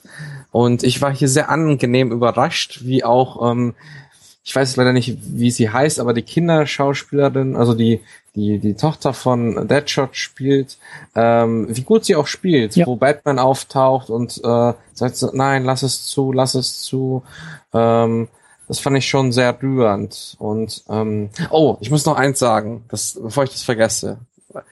Ähm, David Ayer hat im Interviews gesagt, Batman kommt vor und er wird aus Sicht der Bösen gezeigt und deswegen wird er super bedrohlich. Ich war so enttäuscht, dass es nur zwei Minuten waren, gefühlt 30 Sekunden, dass Batman im ganzen Film vorkommt und da habe ich das Gefühl gehabt, was du schon erwähnt hast, da hätte mir so eine Epik von Zack Snyder gut getan. So, Mhm. weil das wirkte für mich so ein bisschen, jetzt ganz harsh ausgesprochen, wie eine, eine bessere Episode von einer Serie. Und ähm, das fand ich sehr schade, weil ähm, ich fand diesen Aspekt eigentlich, weil David Ayer hat ähm, immer in Interviews, wenn er gesagt hat, ja, ist es ihr Cut, hat er gesagt, ja, ich habe beispielsweise darauf bestanden, dass Batman dabei ist. Und ähm, da mu muss ich echt grinsen, weil Batman ist vielleicht zwei Minuten im Film und e echt nicht spannend inszeniert. Also ja, Mann, oh Mann, ey, aber lass uns mal wieder zurück zu den Figuren. Ich verquatsch mich hier. Äh, und zwar Harley Quinn. Was sagst du zu Harley Quinn? Ich will erst noch was zu Deadshot sagen, ähm, weil für mich hat das zum Beispiel überhaupt nicht funktioniert mit der Tochter. Also ja, isoliert, rausgeschnitten, schon. Aber im größeren Kontext ist das halt so fucking what. Deadshot hat eine Tochter. Und? Also ich fand's halt, also wie so vieles, also Potenzial ist ja vorhanden. Und wenn Deadshot irgendwie davon erzählt, dass er eigentlich das auch ganz gut findet, Leute zu töten, da, da war mein Interesse geweckt, dass ich dachte, ah, aber das ist ja eigentlich auch ein Riesenkonflikt als Vater und also da gäbe es halt Momente einzuhaken und halt mehr auch aus ihm rauszuholen und vielleicht Mhm. das auch zu seinem großen Konflikt zu machen, dass er einerseits ja irgendwie eine Vorbildfunktion hat und eine beschützende Rolle gegenüber seiner Tochter, gleichzeitig der beste, äh, der beste Kopfgeldjäger überhaupt ist und halt vielleicht sogar den Job, weil er ihn so geil findet, auch schon fast umsonst machen würde. Aber das macht der Film halt überhaupt nicht. Und fand ich auch im Finale halt sehr ähm, egal, dass da auf einmal irgendwie die Tochter vor ihm steht und sagt, nein, Papa, bitte rette nicht die Welt, sondern äh, tu's nicht. So, das hat auch dann wieder überhaupt nicht funktioniert. Aber ähm, ja, also ich, ich, es gibt für mich, es gibt für mich niemanden in dem Film, der eine Motivation hat oder eine funktionierende, schrägstrich äh, glaubhafte Motivation. Und Harley Quinn genauso. Ich weiß nicht, ich weiß nicht genau, was da, was da jetzt mit ihr los sein soll, weil es blitzen halt manchmal diese Momente auf. Gibt's ja dann auch in diesem, in diesem, in dieser, in dieser Wunschvorstellung, die, äh, die da glaube ich auch am Ende irgendwie gezeigt wird, dass sie eigentlich Ja. am liebsten so ein gut bürgerliches Leben mit dem Joker, also mit nicht dem Joker als Joker, sondern Mhm. mit Jared Leto quasi haben würde. Ähm, Verstehe ich nicht. Also ist für mich so, es ist so egal. Also es, es erdet dann niemanden, es, es gibt kein, keine, keine Mensch, Vermenschlichung dadurch, sondern sie ist halt einfach, also im positivsten aller Momente eine Cartoon-Figur, die halt irgendwie ein paar One-Liner rausballert, äh, ihr sexy Outfit anhat und mit einem Baseballschläger unterwegs ist. Dann funktioniert Harley Quinn für mich sehr, sehr gut. Die ist einfach völlig durchgedreht. So. Und das reicht mir auch bei der Figur. Und ähm, deswegen, also wie gesagt, also es gibt, also keiner der Figuren hat für mich auch auch hier der der El Diablo, äh, den ich auch mit am interessantesten fand, weil der vielleicht noch am ehesten sowas wie so ein wie so ein Arc irgendwie hat, wie so eine Veränderung irgendwie hat, bei dem irgendwas innerlich auch passiert.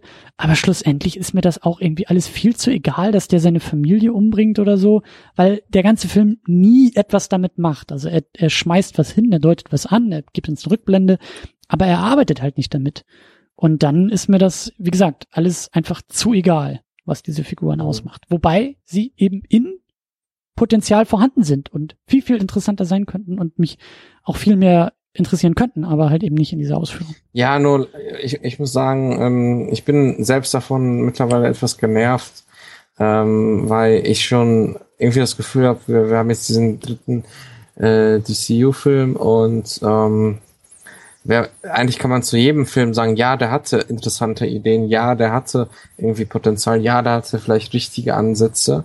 Das sind alles keine Totalkatastrophen, aber die Ausführung ist dann sowas von grässlich und irgendwie habe ich, ich persönlich halt überhaupt keine Lust mehr, das immer als Argument auch, auch beschönigend zu nennen, weil ähm, Ideen schön und gut, aber wenn die Ausführung nichts ist, dann ich möchte endlich mal wieder einen guten Film sehen und ähm, von, von Warner DC und ähm, ja.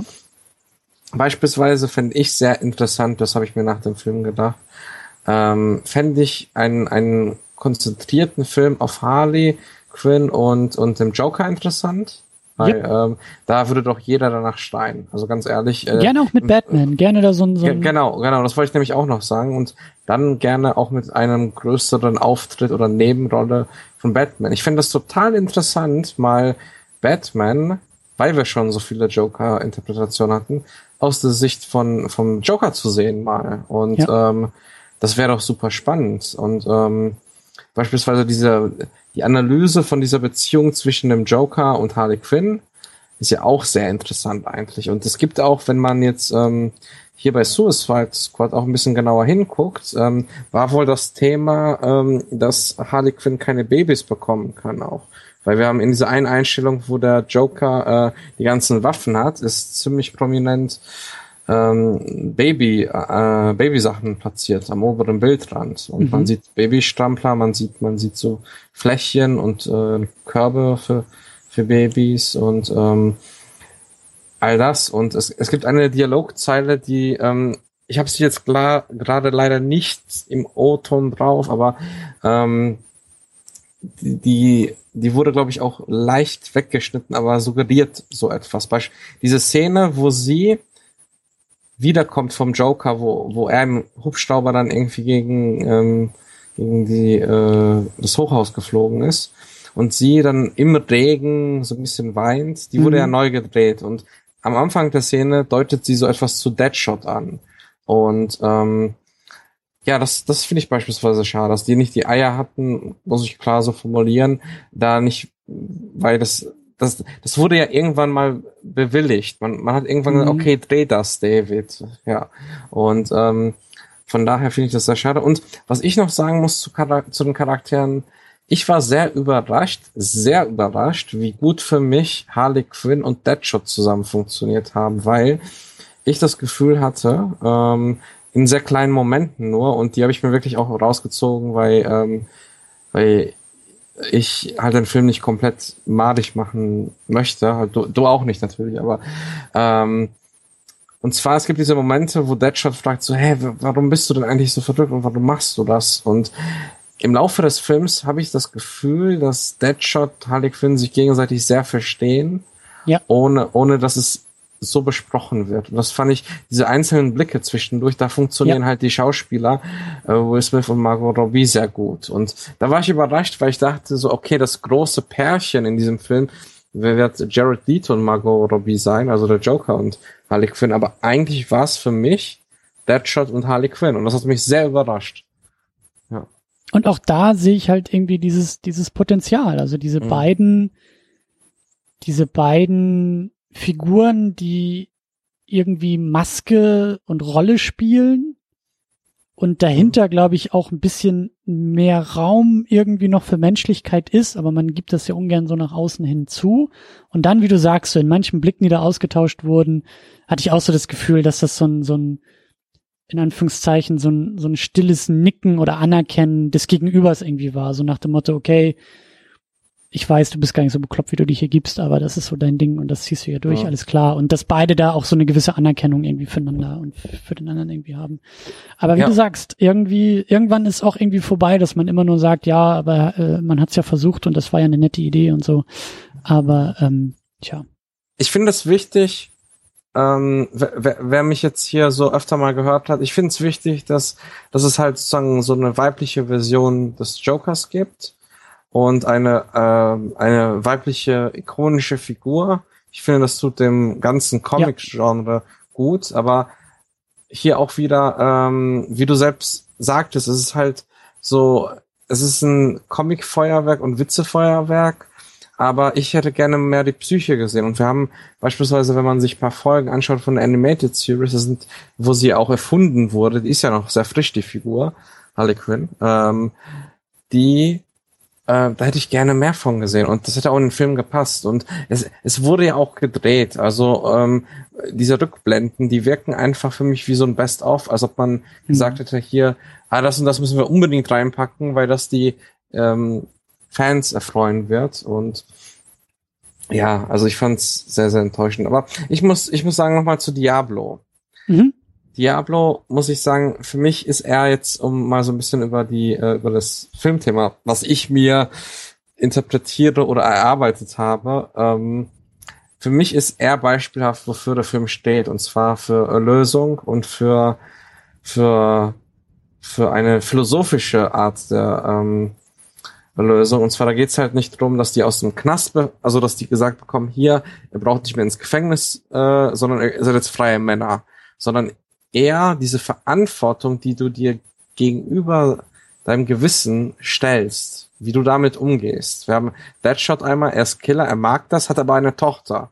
Da ist auch wieder diese Frage, okay, er ist Familienvater und auch die, die Tochter weiß halt, was er tut und wie geht er mhm. damit um.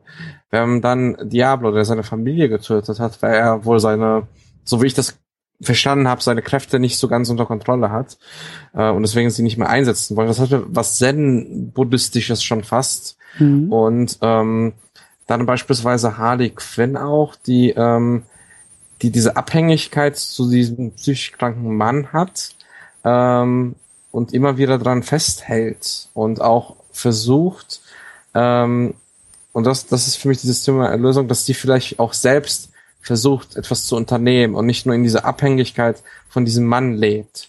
Nur da muss ich sagen, da bin ich natürlich auch sehr beeinflusst von, von den, von der Batman Animated Series und Comic-Quellen. Ne? Also das, äh, das, das holst du aus äh, den Welten mit in den Film rein, dieses Wissen. Ja, genau. Und ja. ähm, diese drei Charaktere ähm, sind für mich beispielsweise Killer Croc, keine Ahnung, völlig egal. Und Boom, Boom, Boom, Boomerang ist witzig ist cool, dass der dabei ist. Ich fand auch irgendwie ganz witzig, wie der äh, Boomerang auch benutzt wurde. Und äh, ja, aber gut. Ähm, ja, und dann und dann natürlich auch die äh, Enchantress, die halt diese Verantwortung gegenüber der Familie hat und da gucken muss, okay, ähm, wie gehe ich damit um? Und das fand ich schon, zieht sich so ein bisschen durch die Figuren, nur es wurde nicht gut gezeigt. Also ja. auch wieder hier Grundidee vorhanden. Deswegen würde ich auch nicht sagen, dass der Film kein Thema hat, sondern ich würde mit dir der Akkord gehen, wenn, wenn, wenn, wenn wir uns darauf einigen, dass der Film sein Thema äh, sehr unkenntlich oder schlecht inszeniert, dass man es kaum erkennen kann. Aber da bin ich auch voll bei dir. Also ja. das, äh, äh, ist ein guter guter Punkt und gute Beobachtung. Also ich hätte das echt, ich hätte es, ich hab's so auch nicht gesehen. Aber du hast schon recht. Also dieses, diese diese diese Andeutung der Erlösung, das, äh, da bin ich auf jeden Fall dabei. Da bin ich auf jeden Fall dabei. Ja.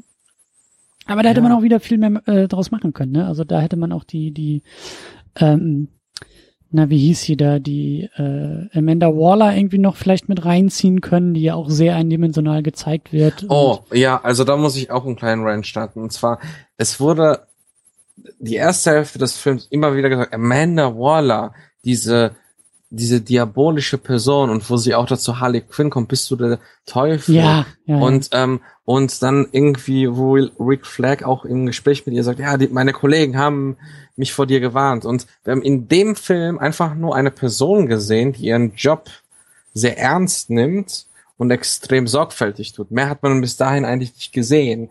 Und ähm, die einzige Sache, wo sie nur wirklich böse rumkommt, und da war ich auch ein bisschen überrascht, wo sie dann mitten im Film ihre ganze ganze Gefolgschaft da tötet im Raum, nachdem alle Backups gelöscht wurden. Ja. Da dachte ich so, oh, okay, so eine Person ist es. Endlich sehen wir mal, warum sie so als böse Frau äh, dargestellt wird. Und das hat mich sehr genervt.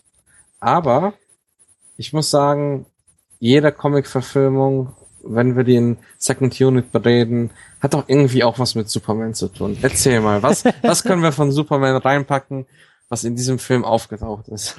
Ich glaube, weißt du, wenn, wenn ich mich jetzt hier echt auf meine Couch legen würde und wir das zur Therapiesitzung um, um, umbauen und du mich fragen würdest, ja, Christian, ergründe doch mal, diese negativen Gefühle zu dem Film, wo kommt das eigentlich her? Und ich glaube, wenn wir das so eine Sitzung durchziehen würden und ich so Tränen überströmt da lege und sage, Patrick, es liegt doch wieder nur an Superman. Sie haben wieder Superman falsch verstanden.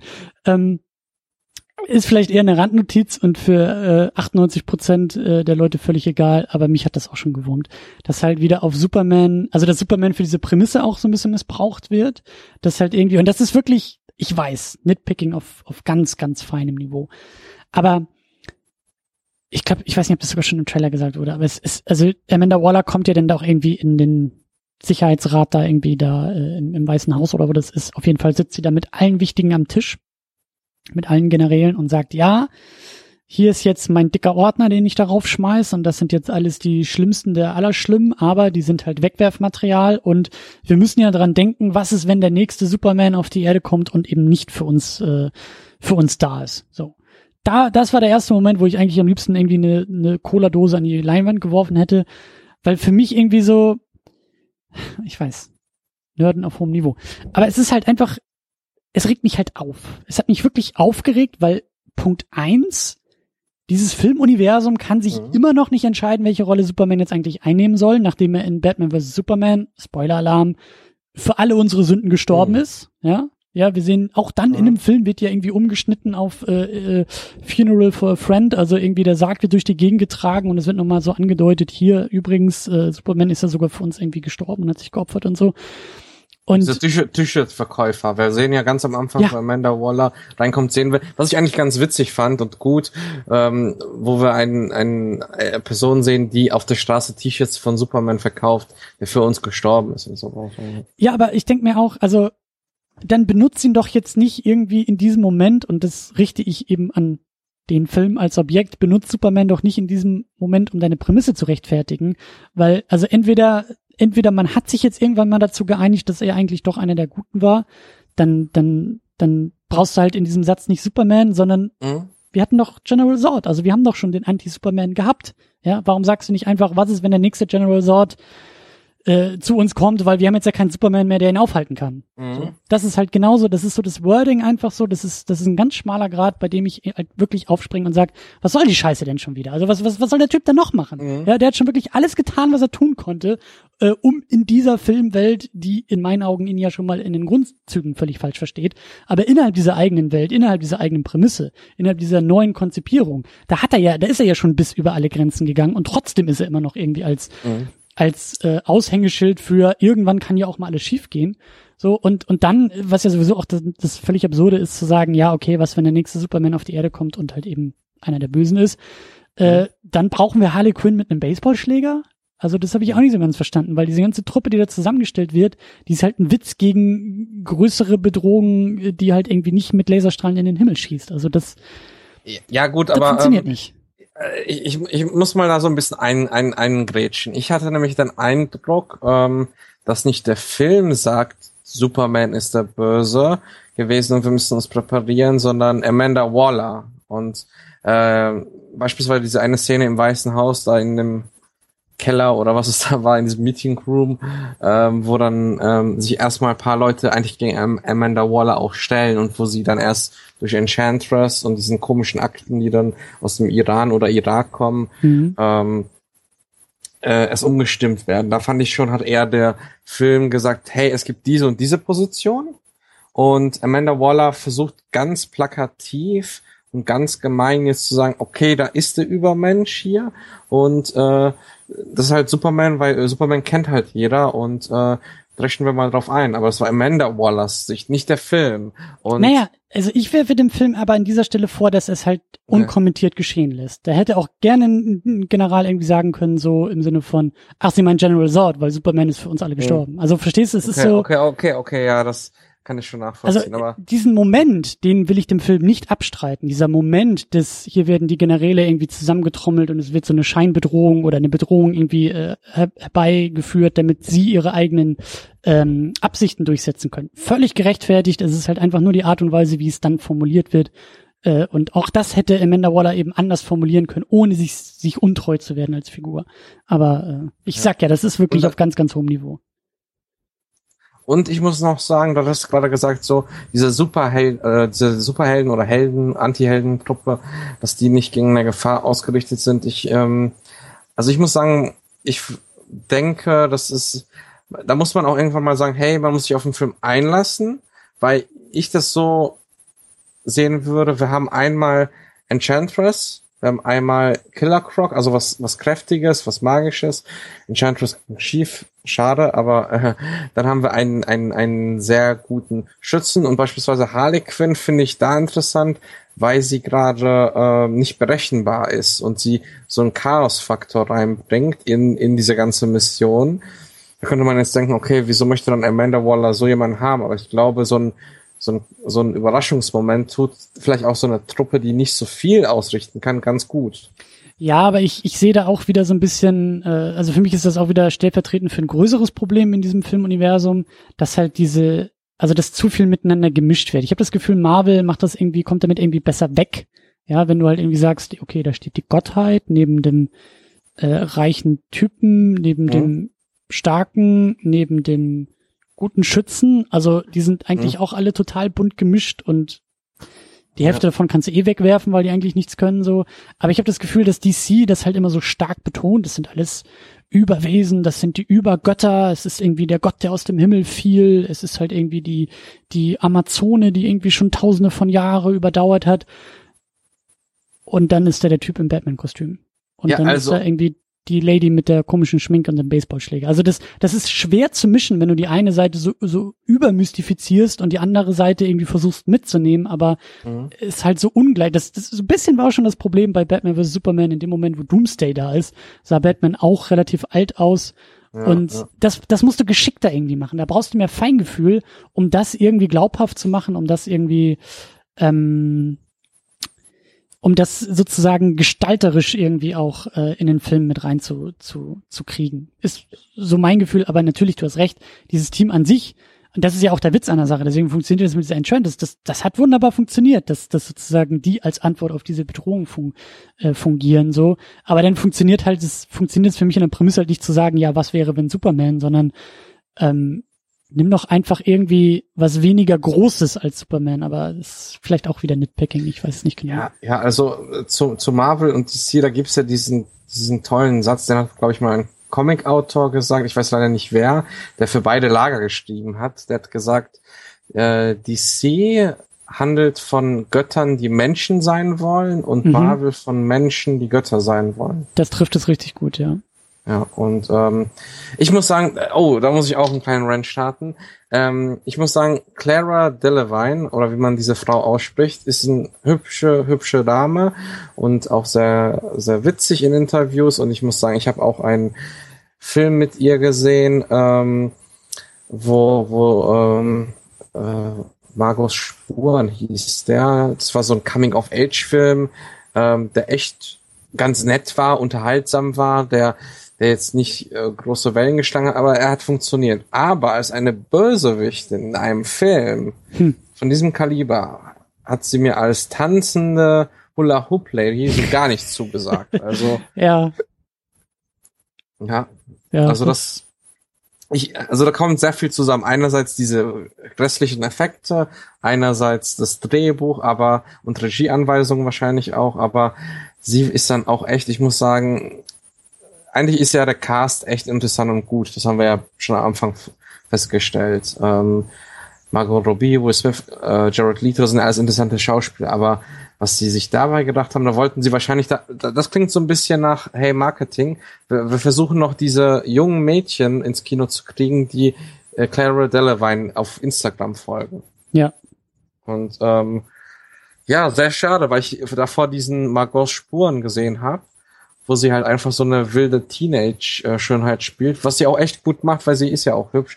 Aber ähm, bei dieser Rolle ist einfach sehr viel kaputt gegangen und das fand ich wirklich grässlich, weil wenn du schon Bösewicht hast und wenn du eigentlich auch schon Joker im Film hast, Ja. ach, wir haben es schon gesagt, ich bin gerade so auch an Punkt frustriert, also ja, ja. Unterschreibe ich aber auch voll. Also äh, sämtliche Kritik an, an, an der Rolle ist an der Rolle und äh, nicht an ihr. Also ich glaube auch, dass die eine, eine, eine fähige und gute Schauspielerin ist, die wahrscheinlich auch noch äh, die, die, die größten Dimensionen in ihrer Karriere noch vor sich hat, aber hier halt irgendwie einfach völlig verheizt wurde.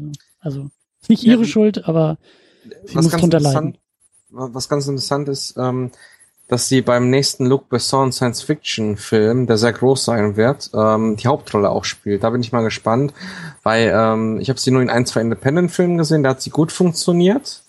Und da hat sie auch immer, ich sag jetzt mal, die hübsche gespielt, die so ein bisschen wild ist.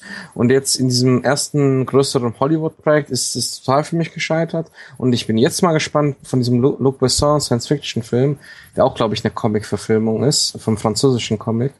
Ähm, spielt sie auch die Hauptrolle. Und da bin ich mal gespannt, ob es dann besser funktioniert. Sie spielt da die Heldin. Also, Mhm. Mhm. Ich habe noch einen, einen letzten äh, kleineren Punkt, Her der, damit. der glaube ich dann auch zu dem zu dem äh, größeren letzten Kapitel der Diskussion äh, überleiten kann. Und zwar ist das nochmal äh, die gute Frau Waller, Amanda Waller, die ja mit ihrem tollen Aktenordner unterwegs ist und irgendwie auf den ersten Seiten äh, minutiös zusammengefasst hat, wer denn diese ganzen ähm, Bösewichte sind und warum Mhm. man sie einsperren sollte. Und dann glaube ich irgendwie so im zweiten Kapitel, was sie anscheinend selber nie wirklich gelesen hat, ähm, ja, die ganzen Metahumans und Superhelden irgendwie gesammelt hat. So, weil da Mhm. gibt's ja dann irgendwie noch den, den ähm, Post-Credit-Moment, also nach dem, nach dem äh, Anlaufen des Abspanns äh, landen wir ja noch mal kurz zurück in einem Film und sie sitzt da irgendwie in einem, in einem, wieder in diesem Restaurant und wieder alles im Regen und so. Und ähm, Ben Affleck kommt rein als Bruce Wayne. Ja. Und sie wirft ihm da ja diesen Ordner vor, äh, so, so, so hin und ich glaube, da sind dann auch wieder die Symbole zu erkennen, die wir auch schon Batman vs. Superman gesehen hatten, so nach dem Motto, äh, hier, die Informationen wollten sie doch haben und er schnappt sich den Ordner und äh, deutet das, glaube ich, auch irgendwie an, so, so, so nach dem Motto, ach übrigens, die nächste Mission äh, geht denn eher auf uns und wir kümmern uns dann drum und da müssen sie hier nicht mehr irgendwie die, die Bösewichte irgendwie hinschicken. So. Und das war wirklich, fand, also haben ja auch irgendwie alle Fans gefordert, Post-Credit-Scene, äh, muss DC irgendwie auch machen, bla bla bla. Hat für mich den Film irgendwie auch nochmal so ein bisschen ad absurdum geführt, weil das irgendwie nochmal gezeigt hat, wie unsinnig der Film sozusagen in seiner Handlung ist, weil ähm, ja, also der Film schafft seine eigenen Probleme und löst dann sozusagen seine eigenen Probleme, nämlich die Bedrohung ist selbst kreiert, irgendwie äh, alles ist so selbst kreiert und hätte sie nur drei Seiten weitergeschlagen und gemerkt, oh, es gibt ja diesen Batman und der hat sich ja vielleicht schon eher als äh, Good Guy irgendwie gezeigt, so, ja, warum geht sie nicht zu ihm? Und sie weiß es ja auch anscheinend.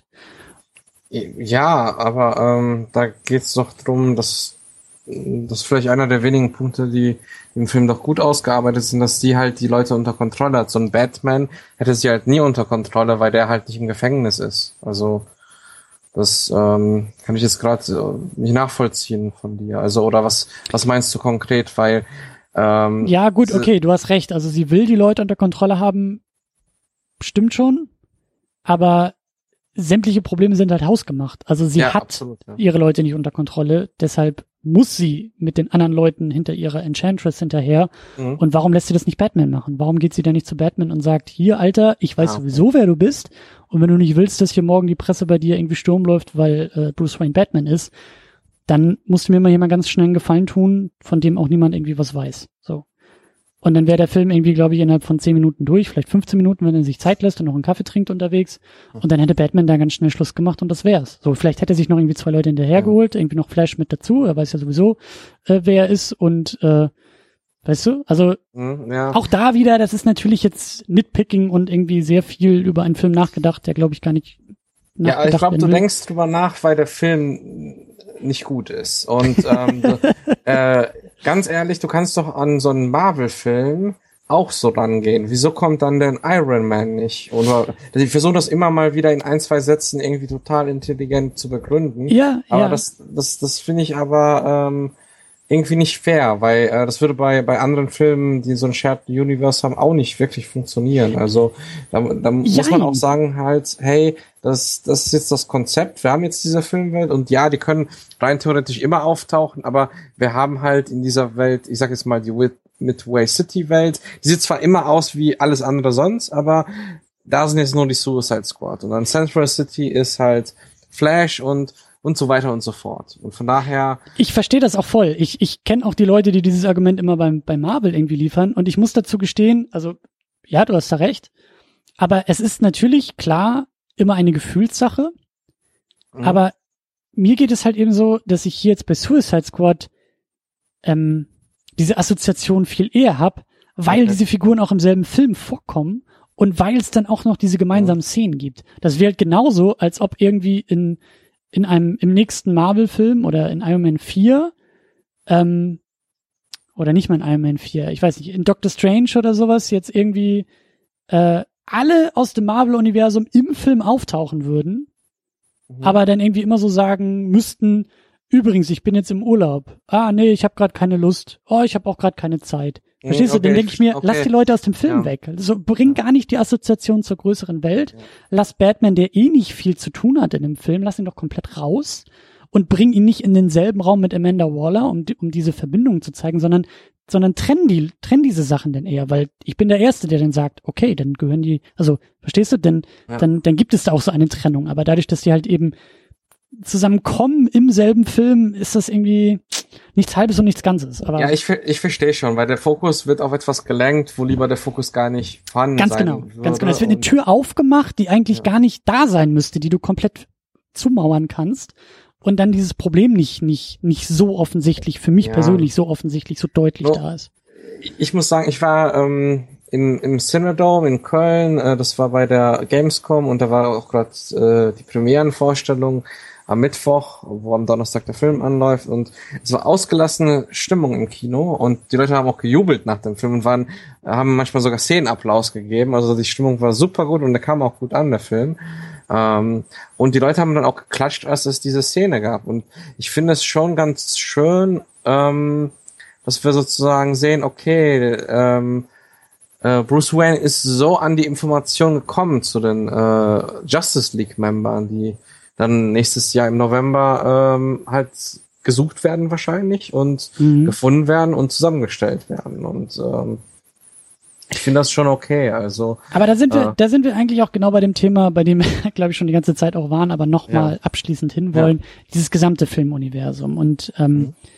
wie es konzipiert ist und ich finde es eben, ich fand es im Vorfeld immer so ermüdend, dass sie ja schon sowieso irgendwie alle drauf rumgehackt haben und gesagt haben, äh, es braucht erstmal die Solo-Filme und macht das doch so Ja. wie Marvel und es geht alles viel zu schnell und viel zu früh. Fand ich jetzt erstmal so in Theorie gar nicht so problematisch, dass ich mir dachte, also bevor man die Filme nicht gesehen hat, kannst du es ja gar nicht beurteilen. Vielleicht kann es ja Mhm. funktionieren. Mhm. Ähm, ich habe aber den Eindruck, dass jetzt, äh, dadurch, dass wir jetzt, wie gesagt, so irgendwie der dritte Film in diesem Universum, der erste ohne die zentralen Figuren des Universums und auch das erste Mal bei einem anderen Regisseur und so. Hier passiert eine Menge und man kann jetzt auch schon mal ein bisschen zurückblicken. So, man guckt jetzt nicht nur auf einen Film zurück, sondern wir haben jetzt drei schon mal. Mhm. Ähm, und da vielleicht, ich will nicht sagen ein Zwischenfazit ziehen, aber da mal ein bisschen genauer drauf zu gucken und zu fragen, okay, was hat sich jetzt in diesen drei Schritten, in diesen drei Filmen gezeigt? Und ich habe den Eindruck, dass sich eben für mich überraschende Probleme zeigen, die ich vorher gar nicht so hab äh, vorhersehen können. Nämlich wie zum Beispiel, ich habe das Gefühl, dass diese Filmwelt visuell, also es gibt nur eine Stadt und das nervt Mhm. mich schon mal. Mhm. Ich weiß nicht, ich weiß nicht, wie du das siehst. Ich weiß nicht, wie du auch, also ob du schon so diesen, diesen, diesen, diesen größeren Blick irgendwie drauf wagst oder, oder ob du das immer noch so Schritt für Schritt irgendwie mitgehst. Ja, also. Hm. Also es gab mal, ähm, ich weiß nicht, ob du den gesehen hast oder ob ihr, liebe Zuh äh, Zuhörer, den gesehen habt. Es gab mal äh, zum Super Bowl von der Turkish Airline Ja. zwei, zwei Spots, einen, du fliegst nach Gotham und einen, du fliegst nach Metropolis. Und da war das eigentlich ganz schön, weil die Städte schon sehr unterschiedlich gezeigt wurden. Aber es wurde ja leider nicht in Film gezeigt. Und, äh, und da wirkte es auch so wie eine Stadt, die einfach nur einen Fluss dazwischen hat, irgendwie wie Köln beispielsweise. Und ähm, ja, ich muss sagen, mir fällt das jetzt nicht speziell negativ auf, weil mich jetzt bei den Zack Snyder-Filmen beispielsweise die Stilistik eigentlich ganz gut gefallen hat. Und ähm, ich war, hast du den Ultimate Cut gesehen? Noch nicht. Leider da, nicht. da wird nämlich die Stadt ein bisschen, Gotham wird da ein bisschen mehr gezeigt, wie Gotham auch Batman sieht und Mhm. äh, ich äh, habe auch nochmal beim, beim Ultimate Cut gemerkt, dass halt auch ein anderer Filter farblich äh, drüber gelegt wurde, weil man dann halt die Henry Cavill-Figur, also man sieht Clark Kent häufig in Gotham City, drei Szenen gibt's da, glaube ich, die es da neu gibt. Und man sieht plötzlich äh, Clark Kent in, in diesem Farbfilter von Gotham. Und dann merkt man erst, oh, das ist aber doch anders. Mhm, Also vom mhm, Gefühl mhm. her. Und das gefällt mir eigentlich ganz gut.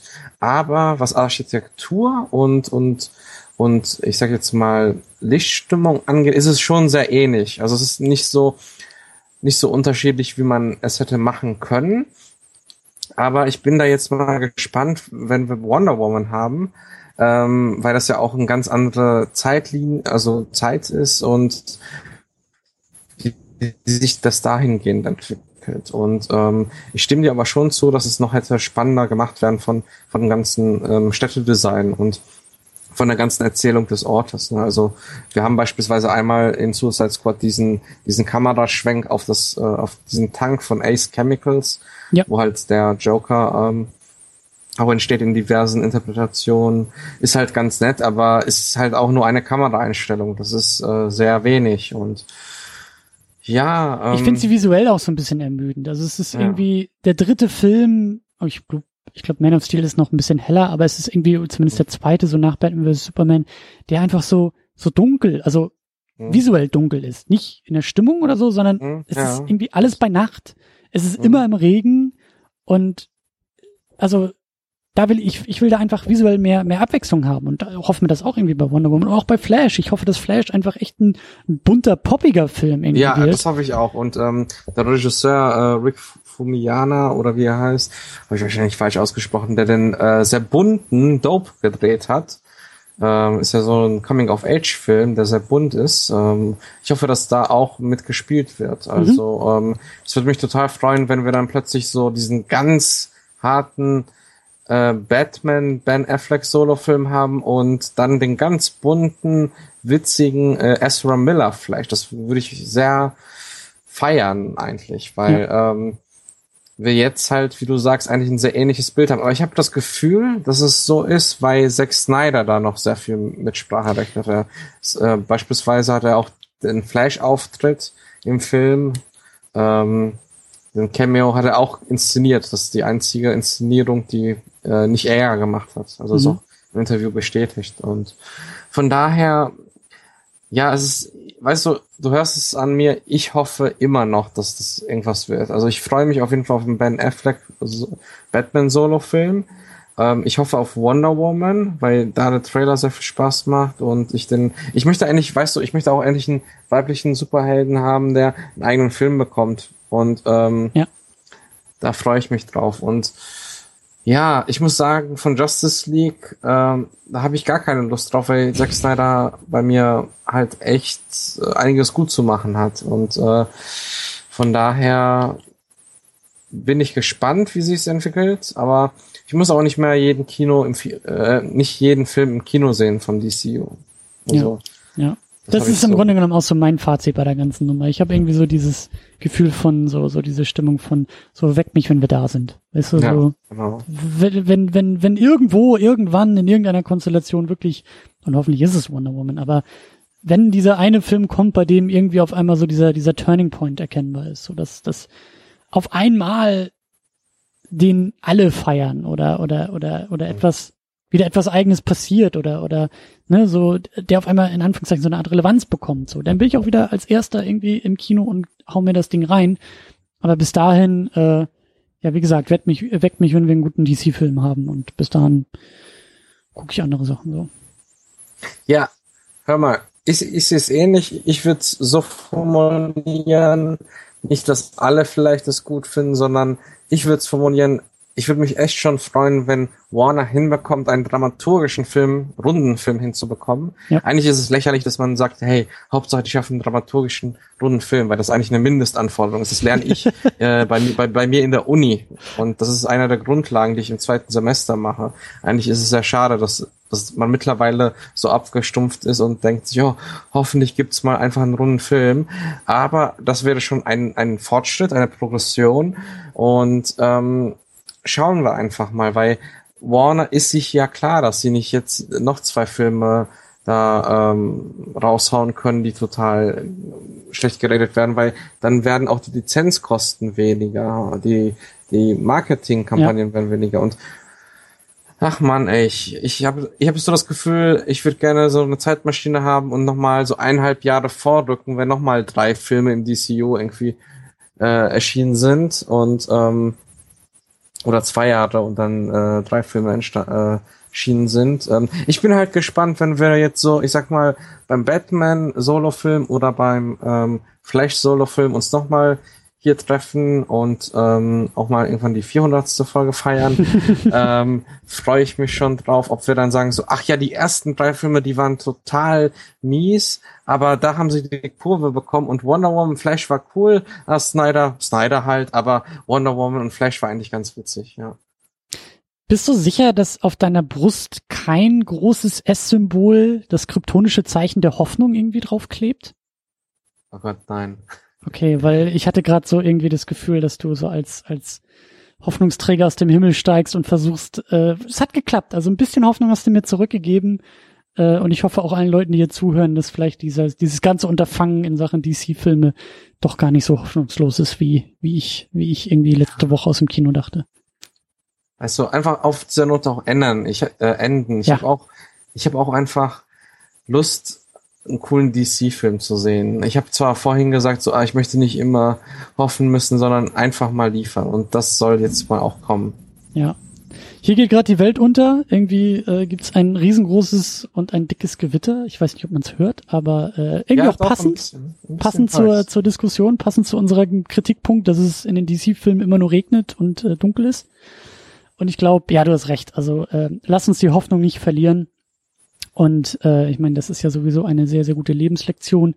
Und ich glaube, auf dieser Note dann auch langsam enden und dann äh, die Leute in ihre Tage, Nächte, Abenteuer, whatever ihr gerade tut, äh, ja, viel Spaß dabei und äh, bleibt uns gewogen. Äh, wir finden deine, dein Zutun natürlich, wie schon am Anfang erwähnt, im Badcast und eben auch auf batmannews.de. Ich werde auch nochmal zu dem Artikel verlinken, zu diesen ganzen Grundlagen, cool. die du da so ein bisschen rausgeforscht hast, zu den, zu den Produktionsbedingungen von Suicide Squad. Und ähm, ja, an dieser Stelle vielen, vielen Dank und äh, bis zum nächsten Mal. Bis zum nächsten Mal und bis zur 200. Sendung in Berlin. Ciao. Bis dahin, ciao.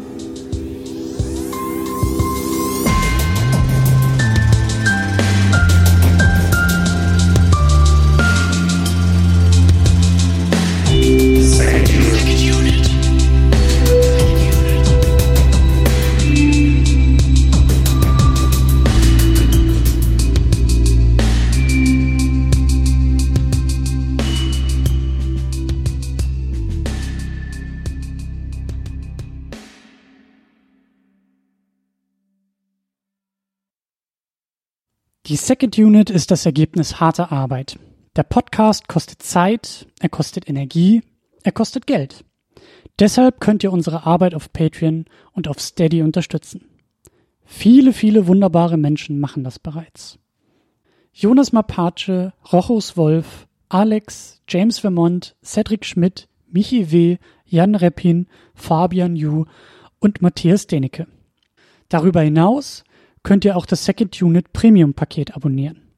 Das kostet 5 Dollar bei Patreon oder 5 Euro bei Steady. Second Unit Premium gibt euch einen Blick hinter die Kulissen. In der State of the Unit erzähle ich euch einmal im Monat, was hinter den Kulissen geplant wird, was gerade so abgeht und was in den nächsten Wochen ansteht. Das gibt's einmal als Video, das gibt's auch als Audio. Darüber hinaus erhaltet ihr im Premium-Paket Zugang zu den Livestreams. Ihr könnt also, während wir unsere Second Unit aufnehmen, live dabei sein, zuhören und kommentieren. Außerdem erhaltet ihr auch einmal im Monat ein weiteres Format zusammen mit Tamino, das wir einfach nur Pre-Show nennen.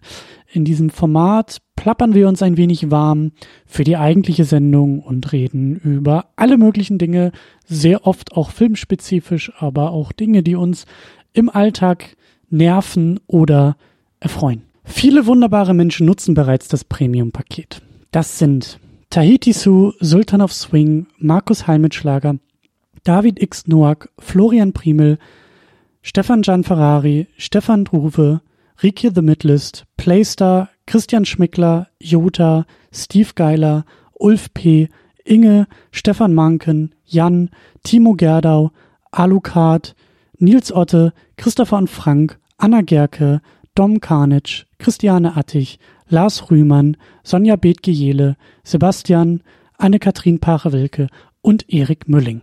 Darüber hinaus könnt ihr auch das Doppelte für das Premium-Paket ausgeben, wenn ihr sagt, das ist es mir wert. Das machen Thomas Jaspers und Niklas Römke. Euch allen ein großes, großes Dankeschön. Wenn du die Second Unit auch unterstützen möchtest, dann kannst du das unter patreon.com slash secondunit oder steadyhq.com slash secondunit tun. Vielen Dank.